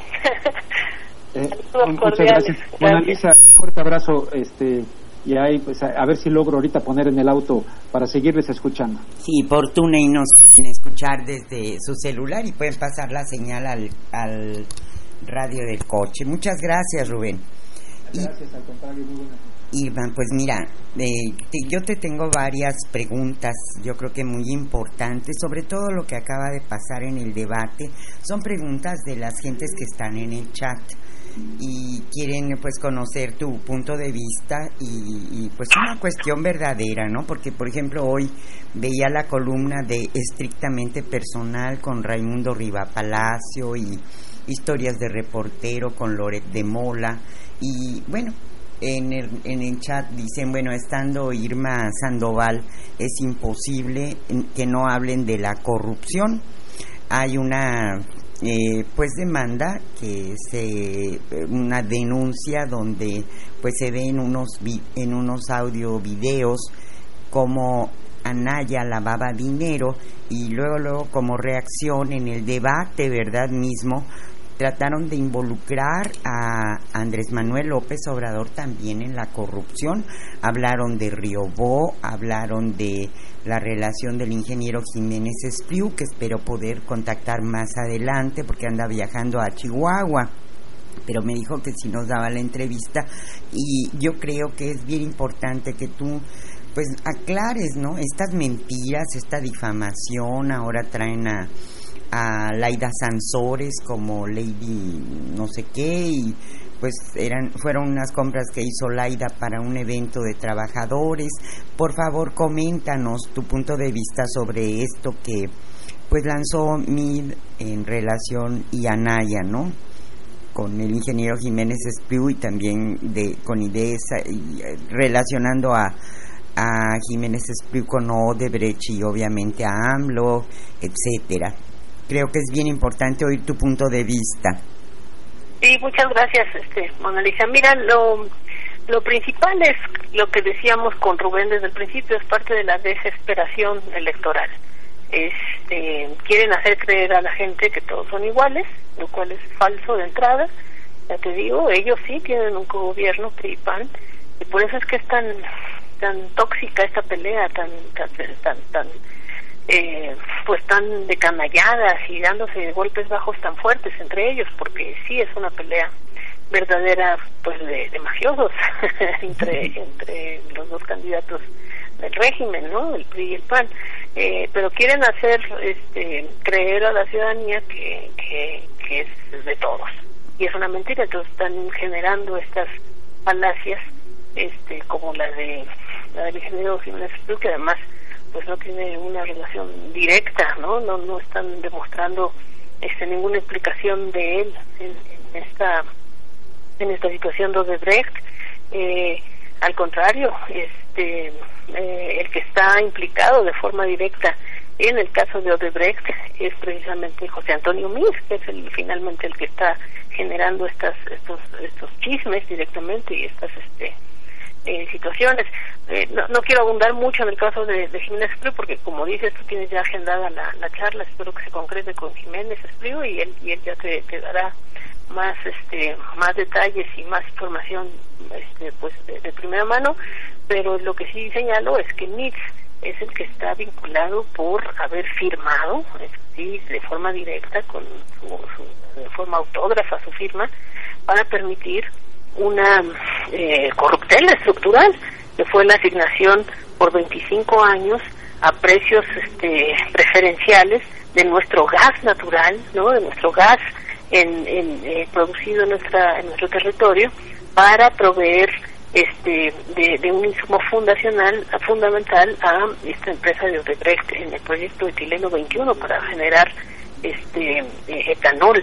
Entonces, eso es Odebrecht, estas estas triangulaciones, estos contratos, estos pactos, estos este moches millonarios, el lavado de dinero, este y, y, nada de eso tiene que ver con, con Morena, ni con Andrés, ni con Allegas, nada de eso. No, y fue también una distracción porque Anaya de ninguna manera está respondiendo al lavado de dinero que se le está demostrando, ¿no? Exactamente, Anaya, Anaya está manchado por lavado de dinero y ya te digo, y Mid está manchado por Odebrecht. Entonces, este, pues lo que hace es que se está hundiendo y quiere jalarse al pozo, al pozo de su hundimiento en la corrupción, al que se deje. Lo bueno es que, que, Jiménez Frío pues está defendiéndose y ha puesto los puntos sobre las sillas y, hay que aclararlo muy puntualmente porque no se vale. Incluso Santiago Nieto, que como sabes es el único, único investigador, fiscalizador, este funcionario público, bueno, fue, ya no es, pero fue el único funcionario público investigador, este fiscal especializado en delitos electorales, el único que investigó de Brecht en este país, o de Brecht, este, ya ha puesto un tweet públicamente y ha declarado en innumerables ocasiones en ningún momento aparece el nombre de este señor Jiménez Espriu, bueno, el ingeniero Jiménez Espriu, en las transferencias de Odebrecht, en este, las firmas de los contratos de Odebrecht, en, o sea, Jiménez Espriu no tiene, ahora sí que no tiene vela en el entierro. Y Santiago Nieto, que es el, repito, el único que investigó a profundidad el trabajo de investigación de gabinete, de normatividad, este, dice que las transferencias se hicieron para beneficiar a Emilio Lozoya. Emilio Lozoya Austin. Y además es lo que, como sabes bien, le costó el puesto a, Santiago Nieto. Así es. Y también, mira, lo de Bo tratan de mezclarlo, este, de hacerlo parecer como si fuera IGA, un contrato de 170 millones, que pues fue auditado, entiendo, 29 veces, ¿no? Y fue por capacidad, que fue una asignación directa y todo dentro de la ley. ¿Qué nos puedes comentar sobre el caso Riobó? Bueno, este ahí es es, es complejo porque eh, em, en el caso de también eh, no no no fue nada más con López Obrador los contratos que se de los que fue beneficiario este eh, efectivamente en primer lugar los contratos que se le otorgaron durante el tiempo del observador se apegaron perfectamente a la ley. No fueron este, legales no fueron ilegales no hubo moches eh, y como dices han sido auditados n veces. Eh, pero además este eh, todo el mundo ha tenido eh, interacciones económicas con, con el empresario no eh, y, y, también el, el, señor Mancera no que es aliado directo de todos estos este acusadores ahora pues creo que han, ha tenido este contratos aún más este más, eh, bien dotado, digamos, que, lo que tuvo con, Andrés Manuel. Sí, pero aquí la mala leche es relacionar al contratista favorito con eh, de Andrés Manuel con el de Peña Nieto, que es IGA, ¿no? Y eso totalmente era que fuera, fuera de proporción, ¿no? Exactamente. Sí, es parte de es parte de la guerra sucia, no no hay más eh, repito, sí, incluso el, licenciado Andrés Manuel Obrador ha reconocido que se, se dieron contratos a, la empresa del señor Ribó, pero han sido auditados, no hubo nada chueco y, este, por el contrario, los que siempre han tenido este eh, este tipo de, situaciones ilícitas al respecto de la asignación de los contratos, pues han sido eh, los, los señores del PRI del PAN, ¿no?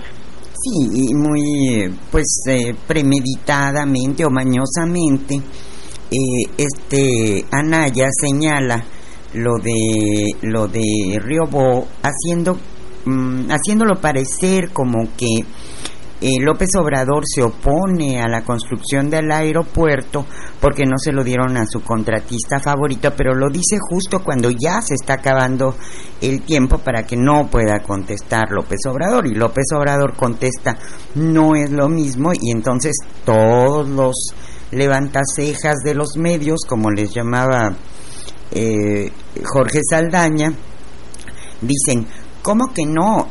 tuvo que aceptar López Obrador que sí fueron asignaciones directas, es que él nunca negó eso, él negó la corrupción. Claro, sí, ahí este, también en tu conversación con, con Jiménez a tener elementos más, más este, contundentes para, para desenmascarar estas mentiras. Sí, incluso López Obrador dio una entrevista respecto a eso. puedo decir es que evidentemente en la nueva el nuevo gobierno del Andrés Manuel donde estaremos a cargo de la probidad desde la Secretaría de la Función Pública, pues no va a haber, este, no va a quedar duda de que todo va a ser transparente, abierto y apegado a la legalidad. Y pues también esta campaña sucia que se está dando, Irma, si nos puedes comentar, de las llamadas telefónicas, entiendo que se está haciendo un millón de llamadas por hora. Así es, así es. Nueve mil simultáneas, ¿no? Todos estamos recibiendo ese tipo de llamadas, llamadas desde el extranjero, desde Rusia, llamadas desde Brasil, y hasta yo creo que esa es la conexión entre Odebrecht y el primo, que seguro que el, el, señor está encarcelado de este Marcelo Odebrecht es el que está haciendo las llamaditas mm. a los mexicanos este para para acosar, ¿no? Este eh, sí, hay, eh, pues hoy se presentó este ante la FEPADE, porque también los de la FEPADE se hacen de la vista gorda. Todos. Y este hoy se presentó formalmente eh, un informe preliminar sobre sobre las llamadas y, y intimidatorias y sobre este la, pues sí, el chantaje, la configuración de voto. Eh, y eh, pues tenemos documentadas alrededor de 2.000 denuncias eh, de, de estas llamadas intimidatorias, ¿no? Y esas, repito, apenas la punta del iceberg de, de, eh, de esta campaña sucia.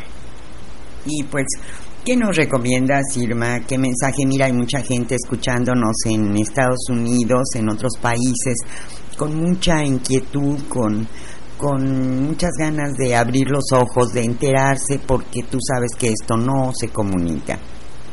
¿Qué mensaje? Pues que, que, tengamos mucho optimismo, mucha inteligencia, mucha convicción de, defender el voto, este, de que no se despeguen de las casillas, que estén ahí, este, apoyando incluso a los representantes de, de, de Morena, porque ellos tienen pues la directriz de no despegarse ni un minuto de nuestras casillas para para cuidar este este este gran instrumento que va a ser el voto para una una gesta histórica porque así lo estamos viendo. Esto del, del primero de julio es una gesta histórica es una lucha histórica no es una elección nada más. Es una lucha histórica por la dignidad por frenar la corrupción por frenar la impunidad por frenar la guerra por frenar la indignidad. Eso es muy importante para ustedes para los miles de mexicanos millones de mexicanos que viven en, Estados Unidos, esta, esta elección es una elección para frenar la indignidad de un gobierno este, que se ha sometido a, a, a, un imperio que pisotea los derechos y que nos expropia nuestros recursos. Este, eh, que es el gobierno hoy de Trump, pero que ha sido siempre un, un, país que, que, no ha tenido respeto por, por nuestra historia. Entonces es muy importante participar en una gesta histórica, que sean partícipes, que tomen el destino en sus manos y que tomen también la obligación de, la defensa de, del voto, porque ese es el único momento, el primero de julio, en que todos somos iguales. Este, un empresario, un obrero, una mujer, un hombre, un indígena, un no indígena, todos somos iguales y hay que defender. Eso es también muy diferente a la democracia de Estados Unidos, donde los votos no son iguales. Aquí sí, todos los votos valen lo mismo. Sí, Irma, y bueno, también eh, un comentario, este, bueno, están hablando de eh, que John Ackerman presentó, que ahí está el video, ¿verdad? Esta, esta demanda, y eh, bueno, comentan también que Anaya, cree que con dar tablets ya vamos a estar este, con una educación y con una tecnología de avanzada, no tiene ni idea de lo que es la ciencia y la tecnología.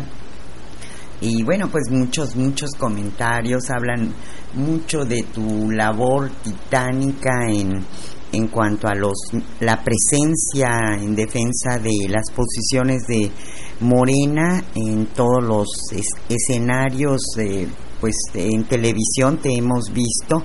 Aquí comentan que aquí no creen en, en Julio Astillero, la verdad nunca le han creído, pero ¿cómo ha sido tu experiencia, Irma? Tú has andado como un titán en todas, en todas las entrevistas y te hemos escuchado con una participación muy brillante. ¿Tú qué aprecias de las gentes que mandan a estas mesas con qué línea las mandan y qué línea tienen los conductores. Pues mira, yo siento de, de las personas que van a representar al PRI y al PAN, sobre todo yo yo he tenido la, la fortuna, yo diría, de participar en mesas de, mujeres, sobre todo. Sí. Y porque es, la verdad es que es otro debate, otro otro nivel. ¿Ah, sí? Con todo y que son bravas también mis colegas mujeres defensoras de, del PRI y el PAN, pero pero los niveles de oprobio que, que yo he recibido de ataques misóginos de hombres este, no se comparan con, digamos, mm. este, pues, la confrontación entre mujeres. Y yo te, comento también este, en público y, entre tú y yo, que siento un poco de compasión con las compañeras que tienen que ir a defender a, esa, a, a esas posiciones tan indefendibles, ¿no? Y pues yo creo que caen por su propio peso las mentiras que dicen, tienen que, seguir repitiendo las mentiras. Del libreto, cae por su propio peso la eh, pues, este, eh, el decir, eh, el, copiar a, a nauseum todas las las, este, las propuestas de Andrés Manuel por parte del PAN. Y este y evidentemente pues sí he tenido que también poner muy fuertes los límites de que no no se pasen en su en su estrategia de, debate a tanto ofendernos este, personalmente como ofender evidentemente este y manchar el proyecto o descalificar a nuestro candidato.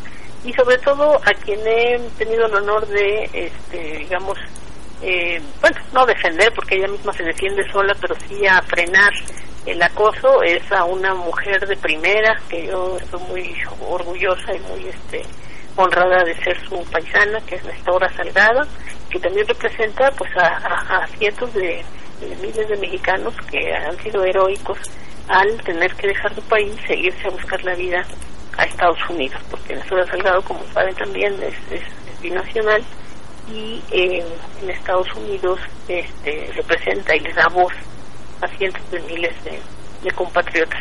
Entonces en estas mesas también ha habido, le, temen mucho, le temen mucho a que alguien del tamaño moral y de este, la fuerza y el valor de Nestora llegue a nuestro a nuestro Senado de la República. Pero pues echarte ganas, eso es lo que lo que tenemos que hacer y, y los los frutos se ven, se ven ya, la luz ya se ve al final del túnel. Este y ahorita es un ambiente en Morena, en la campaña, con, con Tatiana, que es una excelente este, coordinadora de campaña. Ustedes también han tenido la, la fortuna de platicar con ella. Este, ahorita es un momento y un ambiente de muchas eh, festividades. Ya hasta Andrés Manuel López Obrador anunció el cierre de campaña de la Azteca con algunos este, artistas mexicanos, estamos buscando más. Oye, por cierto que nos han llegado muchos correos y mensajes que no vayan a olvidar invitar a Byron Barranco porque ah, pues él nos levantó la moral cuando más caída la teníamos, ¿no? La verdad. Sí, es este, es nuestro himno de Morena. Así es, no puede faltar Byron Barranco. Coincido contigo, además me cae muy bien y es un, es un gran artista. Ay, pues ahí recomiéndales, ¿no? Porque él está puestísimo, que no salga... De parte, Mona Ay, sí, y de parte de mucha audiencia. Oye, y... Ya me tengo que ir yendo mi corazón. Nada más, muy rápido, cuéntanos, estuviste hoy en la presentación de un libro sobre el tema de lo que va a ser tu trabajo en el gobierno. ¿Quieres rápidamente comentarnos? Ah, sí, un, un, libro muy muy especial, muy interesante, este, el del INAP, que es el Instituto Nacional de Administración Pública, este, muy generosamente eh, el, propio director del, del INAP em, eh, me, me, me, invitó formalmente a eh, hacer esta presentación eh, de, del libro sobre pues, la, el control interno en la administración pública eh, federal. Este y, te repito fui muy generosamente recibida por el propio director de, este instituto importante que es el, maestro el doctor Carlos Reta Martínez. Este el autor del libro es un colega de, de la maestría estudiamos juntos la maestría Jesús Peruano Sánchez y eh, otro excelente este, especialista en cuestiones de administración pública es el doctor Alejandro Romero Mudiño, que además es el director eh, general de la Unidad de Evaluación y Control de la Cámara de Diputados, que es este una especie de auditor del auditor, porque él controla y evalúa el trabajo que hace la Auditoría Superior de la Federación, que de por sí pues es nuestro máximo tribunal en términos de fiscalización este, externa para, para todo el Estado. ¿no? Entonces, se, aprende mucho con ellos siempre. Este, tuve la honra también de pues, dar, mis puntos de vista de lo que vamos a hacer en la modernización del control interno en el gobierno de Andrés Manuel y este pues de partir un poquito ahí con los expertos en estos temas aunque pues a todos lados andamos rapidísimo porque ahorita el tiempo apremia y te agradecemos mucho que esta noche nos estés atendiendo. Y pues eh, ya por último la la dicha que vamos a tener ya de en breve esperamos todos de que en manos de una gente honesta esté la, el combate a la corrupción y diferenciar lo que López Obrador dice de amnistía a delincuentes con con pues es que el poder ejecutivo no mete a la cárcel a nadie no sí. hay una sí, eh, vamos a vamos a poner fin a esa impunidad no solo a la corrupción sino a la impunidad y a la simulación Sí, porque ahorita los presidentes... fuerte, mi querida, pero ahora sí tengo que colgar. Muchas gracias, eh, que descanses. Muy amable. Fuerte, te mando un saludo a ti y a todo el auditorio. Muchas gracias, Irma. Bien, pues hemos escuchado a Irma Heréndira Sandoval. Eh, le agradecemos mucho que esté con nosotros. Vamos a una pausa musical a ver si podemos lograr eh, la entrevista con el ingeniero Javier Jiménez Espriu que estaba viajando, iba rumbo al aeropuerto y bueno, dejé un poquito más de tiempo para comunicarme, procurando que él pueda llegar correctamente. Y no se olviden del cierre de campaña en cada uno de sus estados, infórmense para poder eh, acudir.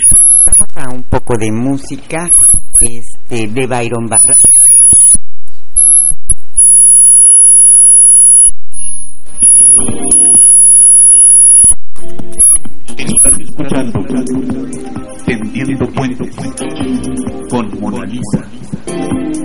Radio La Nueva República.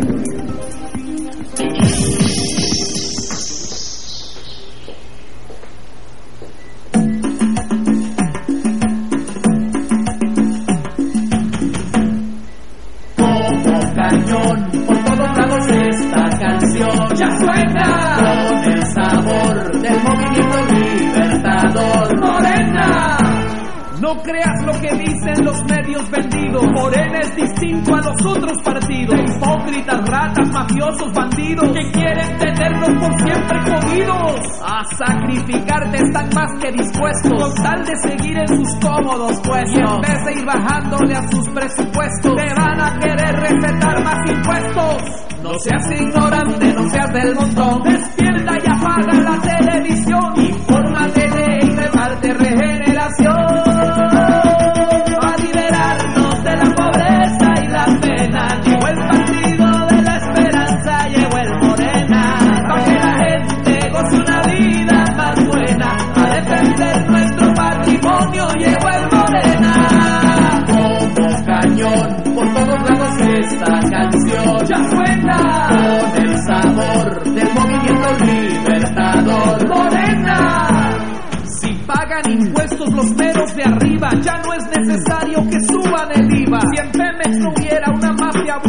Saldría el país en terapia intensiva. Que no meta el fisco sus manos cochinas, ni en los alimentos, ni en la medicina. Debemos parar las reformas mezquinas, el cártel pianista y su jefe Salinas. La fuerza del pueblo es la organización en contra del cáncer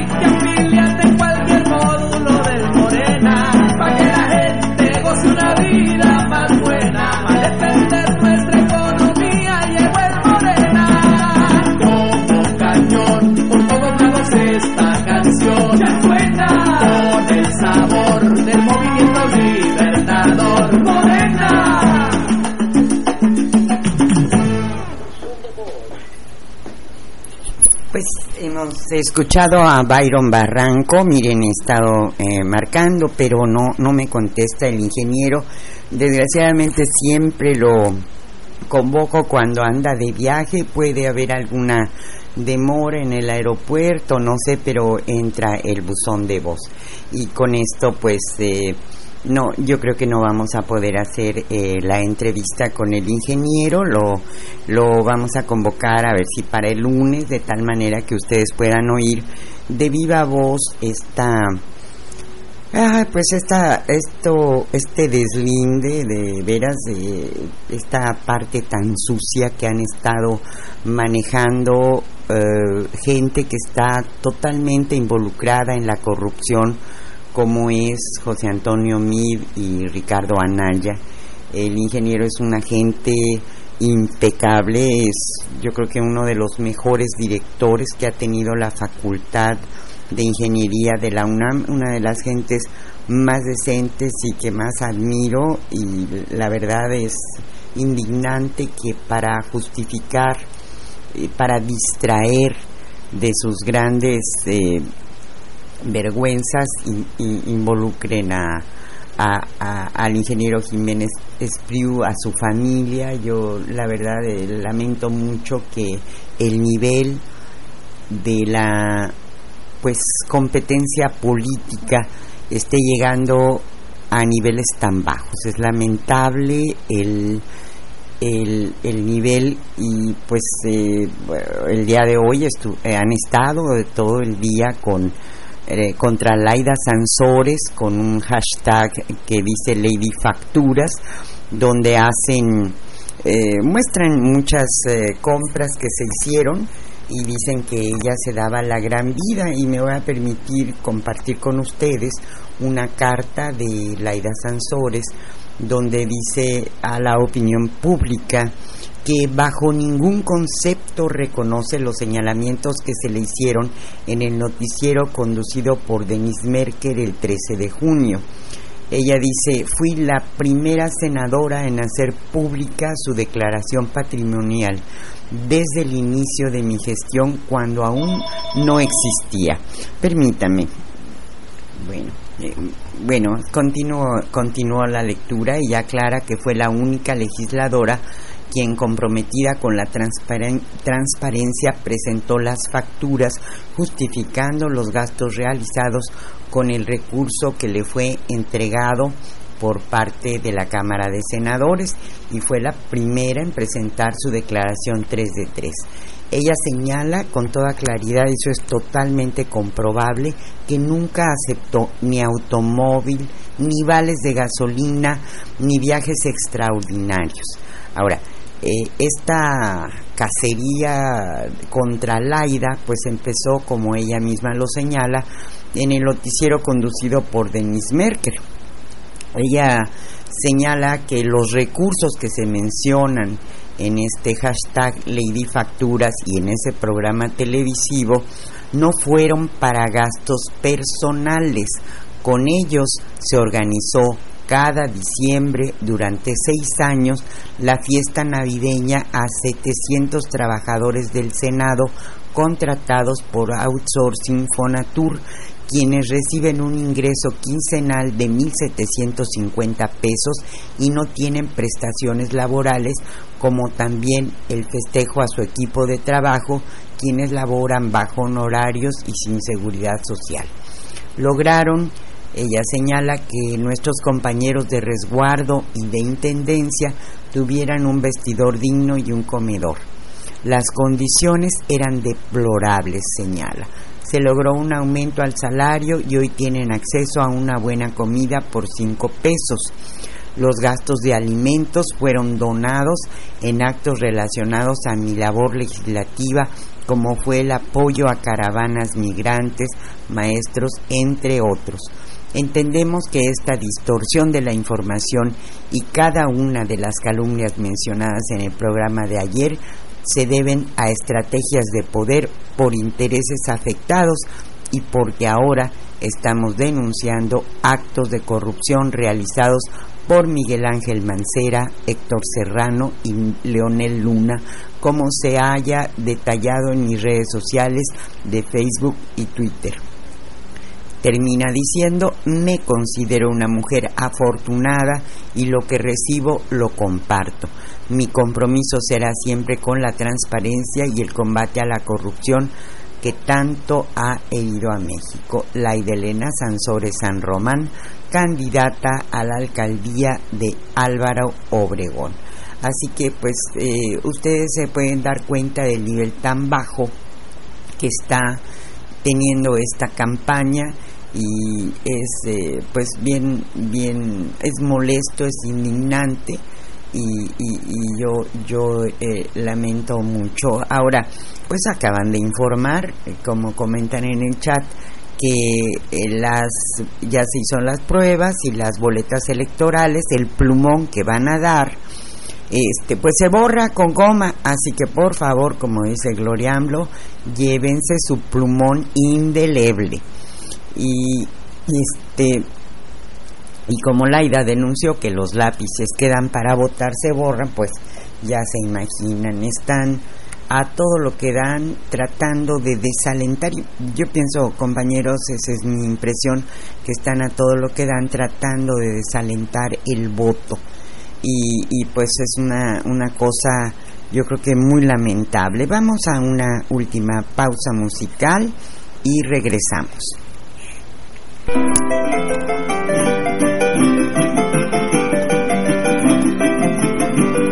la cosa está bien jodida, será dura la faena, sin embargo si hay salidas, si luchamos con Morena, si hay salida, si hay salida, si hay salida con Morena. Veo tu cara entristecida por la pinche situación. Piensas que no hay solución, que la lucha está perdida. Te cuento que si hay salida, que con paso firme avanza un partido que no es tranza, que no traiciona y no miente, al que se arrima la gente con un chingo de esperanza. Cosa está bien jodida, será dura la faena, sin embargo si hay salida, si luchamos con Morena, si hay salida, si hay salida, si hay salida con Morena. Bueno compañeros, pues hemos logrado la comunicación con el ingeniero Jiménez Espiu, que como les dije, pues eh, iba viajando. Ingeniero, muy buenas noches, bienvenido a Atendiendo Puentes en Radio La Nueva República. Buenas noches, gusto saludarla. Le agradecemos mucho que a estas horas, después del cansancio del viaje, nos, nos acompañe unos minutos y brevemente quisiera pedirle su comentario sobre el debate y esta pues eh, desagradable situación que que este Mide hizo en relación con con eh, pues tratando de involucrarlo en, en, la corrupción de Odebrecht. Queremos que tenga usted toda la calma y toda la libertad de expresarse. Tenemos mucha gente en Estados Unidos en otras partes eh, pues del mundo que nos escuchan en esta radio por internet y quieren oírlo. Cómo no, mire, eh, con mucho gusto, ustedes vieron el debate, además conocen las encuestas. El señor Bill, eh, pues está en un eh, lamentable tercer lugar, muy lejos del segundo y muy mucho más lejos del primero que es el licenciado López Obrador. Entonces tiene un angustia que, que ya se volvió casi patológica y están dispuestos a, todo, a decir lo que se les ocurre, sin pensar que son tiros que se, que se, les revierten, que se ellos mismos. El señor Mill ha inventado que yo tengo algún, alguna vinculación con Odebrecht, no la tengo ninguna. Eh, yo soy eh, consejero suplente de una empresa que mi suegro constituyó hace 60 años, una empresa que se llama IDESA, misma que en 2009 o alguna cosa así, 2008, eh, aceptó eh, ganó una licitación que hizo Petróleos Mexicanos para asociarse con una empresa brasileña, eh, Braskem, que es eh, una subsidiaria de, de efectivamente, es la subsidiaria petroquímica de, de y que vino a instalar a México una planta eh, de polietileno eh, de baja y de alta densidad. En IDESA eh, consideramos que era muy importante participar en eso, IDESA es una industria petroquímica que se llama industria derivada del etileno, son los mismos productos que pasan al polietileno, y eh, entonces se asoció eh, y eh, habiendo ganado el concurso, la licitación de Sí. eh, formaron una, una nueva compañía entre IDESA y Braskem, IDESA minoritariamente, que es el 25%, y yo, dentro del Consejo, formé parte del grupo que autorizó a IDESA a participar en esa siguiente empresa. Empresa con la cual yo no tengo ninguna relación ni ninguna participación. El señor Mil eh, argumenta que fue un negocio, eh, trata de plantear que es un, un negocio turbio porque eh, apareció Derbez como dueño de Braskem, eh, sin darse cuenta de las barbaridades que estaba haciendo. Esto fue una cosa totalmente separada, o anterior al escándalo que se planteó con Odebrecht, un escándalo internacional que afectó a muchísimos países y a muchísimos funcionarios públicos y que eh, también tocó a México. Este, yo participo en IDESA desde hace muchos años porque mi suegro fue el presidente, después mis dos cuñados fueron los presidentes de la empresa, eh, fallecieron ya, y ahora el nieto de don Pascual Gutiérrez que fue el fundador, eh, que es mi sobrino, es el que la preside, y tanto sus, eh, su padre y su tío como él me han invitado a que les ayude en el consejo de administración. Mid dijo eh, en un tweet que mandó que yo era el director general de IDESA. No, yo nunca he trabajado en IDESA, he sido consejero suplente de la empresa y asisto tres o cuatro veces al año a, conocer de los proyectos y a dar mi, opinión. Como buen ingeniero. Como- Pues yo no sé si buen ingeniero, pues como ingeniero nada más. Pero bueno, el tema es que eh, el señor Bill inventó que yo era director de defensa. No, no lo inventó, sabe perfectamente, falseó la información con todo dolo. Y con todo dolo porque el señor Meade sabe perfectamente que lo de IDESA es un, proyecto que promovió el gobierno de México, en el cual intervino IDESA, que eh, se constituye esa empresa, que participó en una licitación y ahí pasó todo. Lo conoce perfectamente bien porque cuando esto sucede, él es subsecretario de Hacienda, después es secretario de Hacienda, después es secretario de Energía, luego vuelve a ser secretario de, de- de- de- de Hacienda y estaba perfectamente enterado de todo lo que es, eh, esto es. Pero también, eh, a- años después de que esto sucede, Sí. su- surge el escándalo de Odebrecht y el señor Mitt sabe perfectamente que en el escándalo de Odebrecht está involucrado, lo sabe todo el mundo y dice todo el mundo, no me refiero a los mexicanos, sino todo el mundo, por un escándalo internacional. Y los brasileños declararon que habían entregado 10 millones de dólares al señor Lozoya cuando era miembro de la eh, campaña del licenciado Peña Nieto, supuestamente para apoyar la campaña del licenciado Peña Nieto para la presidencia de la República y con eso ganarse sus favores para después tener contratos, como efectivamente fue. El señor Lozoya después eh, es director de Pemex y les da contratos de construcción es la a Overdrecht, a Overdrecht, que es la empresa de construcción de Overdrecht, se llama y les da contratos para construir la refinería Tula y el gasoducto, contratos multimillonarios, en forma absolutamente ilegal y turbia. Eh, están implicados y está implicado él y está lamentablemente implicado el presidente Peña Nieto eh, en ese asunto. Un asunto que está en la Procuraduría, que el procurador eh, Cervantes hace, hace varios meses que renunció, dijo ya está terminada toda la investigación. Pues la investigación no ha salido porque están cubriendo a los suya, que está cubriendo a su vez al señor Peña Nieto. Y no sabe ni, no entiendo cómo se le ocurre abrir la caja de Pandora, cosa que me da mucho gusto a mí, Ujú. lo haya abierto, para que se ventile nuevamente lo de Odebrecht.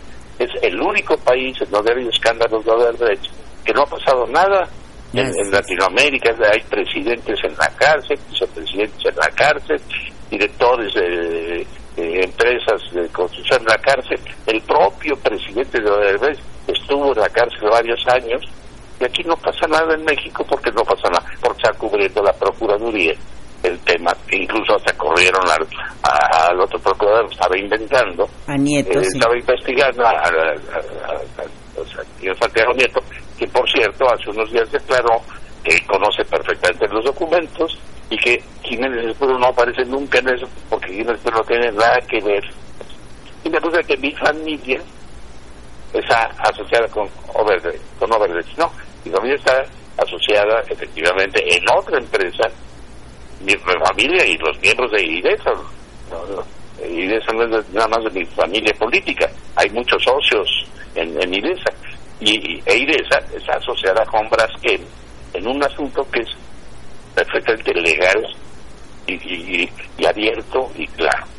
Pero se metió un tiro en, en el pie el señor este Smith, eh, acusándome de una cosa que, pues con documentos y con cronología se ven, pues que no es nada. Y que él está ocu- ocultando y siendo cómplice de las patrañas del señor Lozoya y de su jefe en relación con el caso de Odebrecht.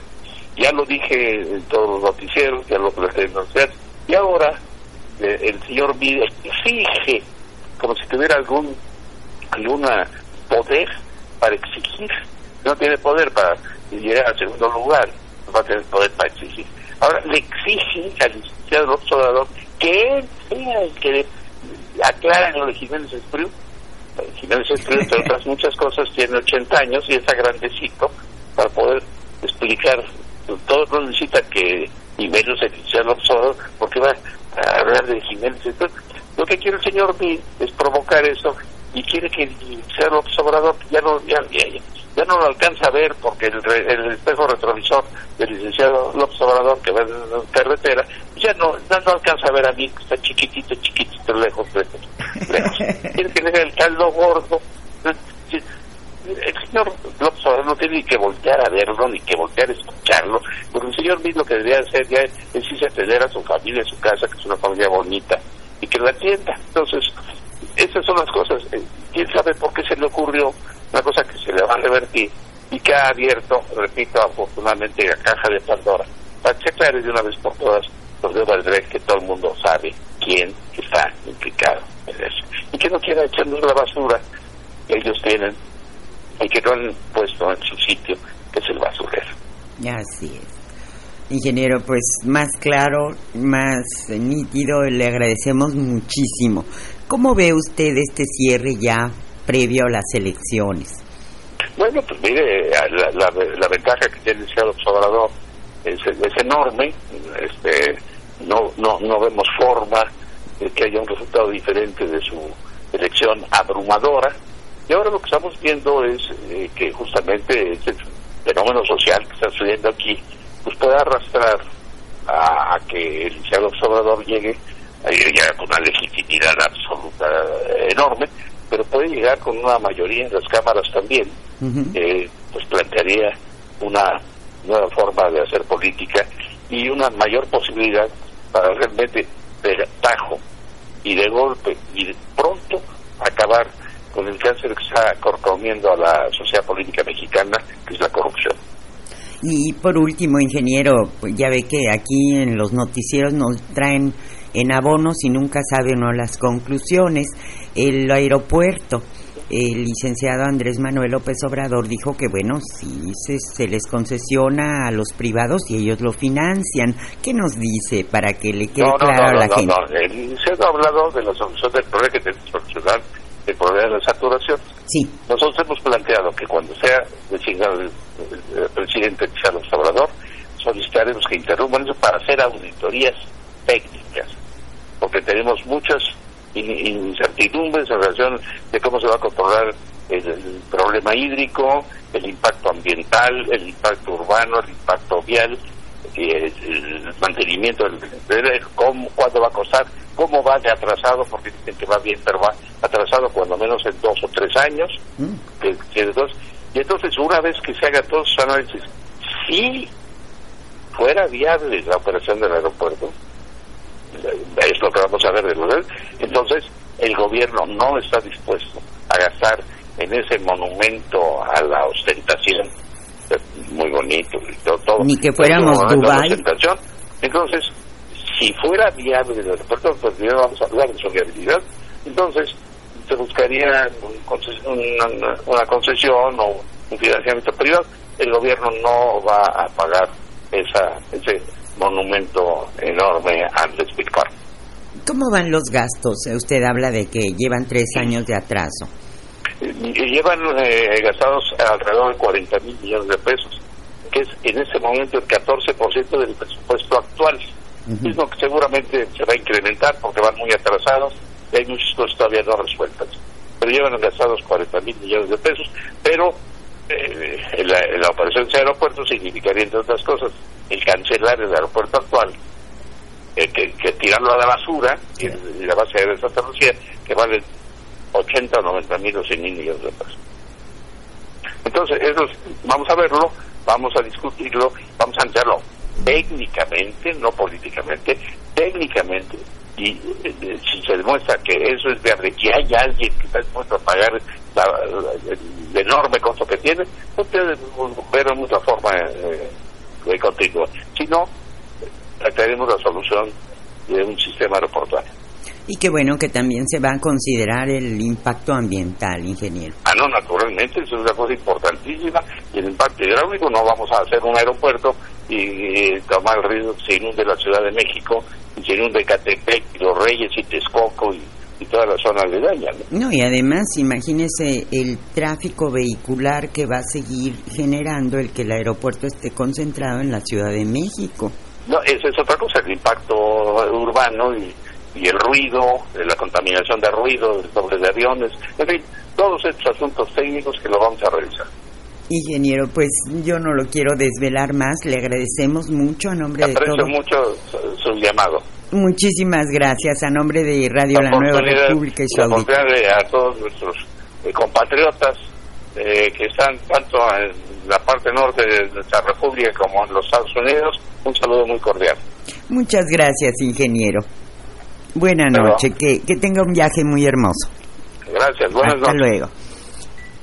Bien, pues esto, eh, con esto concluimos nuestro programa Tendiendo Puentes del día de hoy, que pues, como ustedes saben, estuvo con muchas entrevistas. Rubén Luengas inició, después tuvimos la entrevista con el doctor José Antonio Lara Peinado, luego Irma Heréndira Sandoval y pues ahora el ingeniero Javier Jiménez Espriu. Agradezco muchísimo a Molotov, a Lirio, a Gloriamblo, a Gargamela, a Bandido, a todos los compañeros también que han estado en Twitter participando y pues esto fue Tendiendo Puentes. Yo soy Mona Lisa, me despido y nos estamos viendo eh, los jueves 21 horas eh, con repetición pues eh, probablemente de hoy hoy yo creo que va a ser de 8 a 10 de la mañana y no sé si sea posible eh, viernes también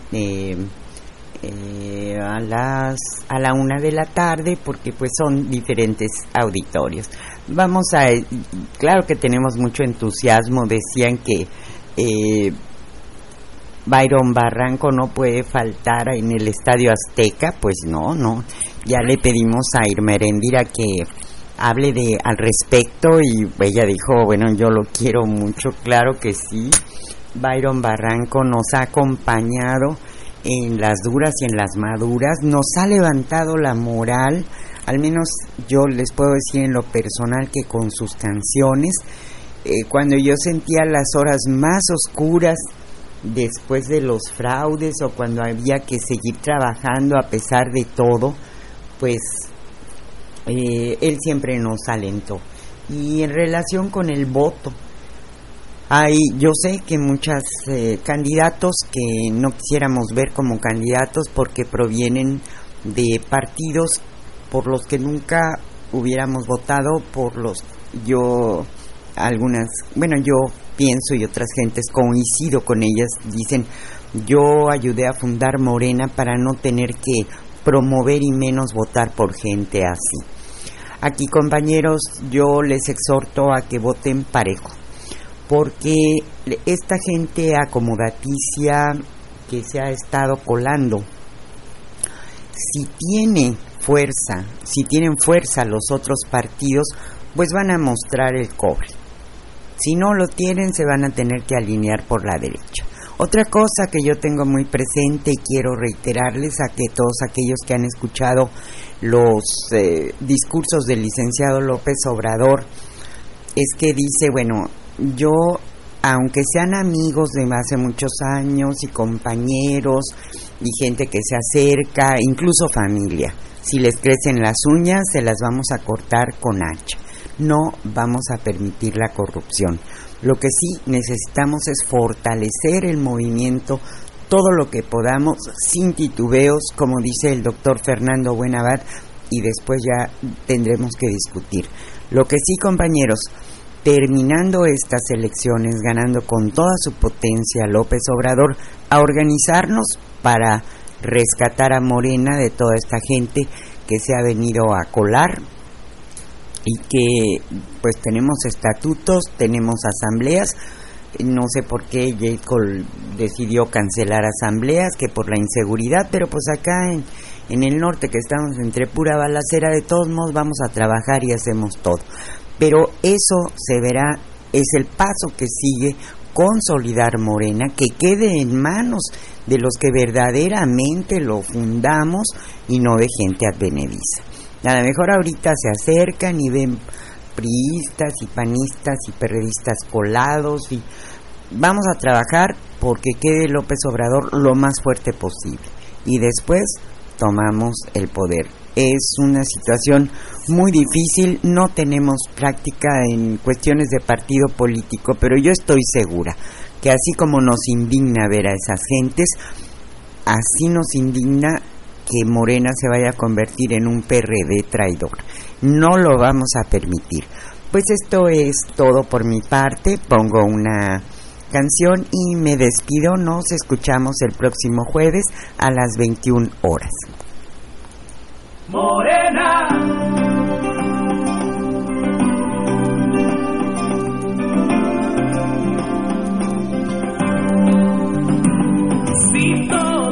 Ponemos un grano de arena a México, pronto podremos salvar.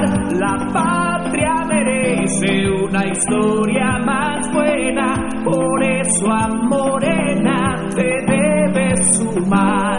Del triunfo del pueblo se acerca el momento, hay vientos de cambio y de liberación. De paz, de alegría y regeneración. Morena es de jóvenes Quiero mandar un saludo muy especial a nuestro compañero Pepe Garduño, que me ha apoyado tanto para la realización de este programa y me cedió su tiempo de blanco y negro, que sí vamos a tener la próxima semana, 22 horas. Seguimos con Byron. tiempos mejores, no es viejo partido corrupto y traidor. Morena no engaña ni compra electores. También quiero comentarle a nuestro auditorio que todos los días tenemos en la página web de Radio La Nueva República los reportajes originales, videos y audios de los eventos del licenciado Andrés Manuel López Obrador antes que en ningún otro lugar. Incluso son reportajes originales de lo que se hizo, de lo que se habló y espero que pues puedan informarse y recomendar a todos visiten la página de Radio La Nueva República www.lanuevarepublica.org agradezco especialmente a nuestro compañero Pepe Garduño con los videos a, a Lluvia de Café, a Gloria Amblo y con mucho cariño a Javo, a Gabriel Moctezuma que ha venido a reforzar el posteo en la página web de primer nivel. Ustedes pueden encontrar reportajes originales preparados por por Javo, Gabriel Moctezuma y pues estamos haciendo todo nuestro esfuerzo para que Radio La Nueva República tenga un cierre muy fuerte en esta campaña.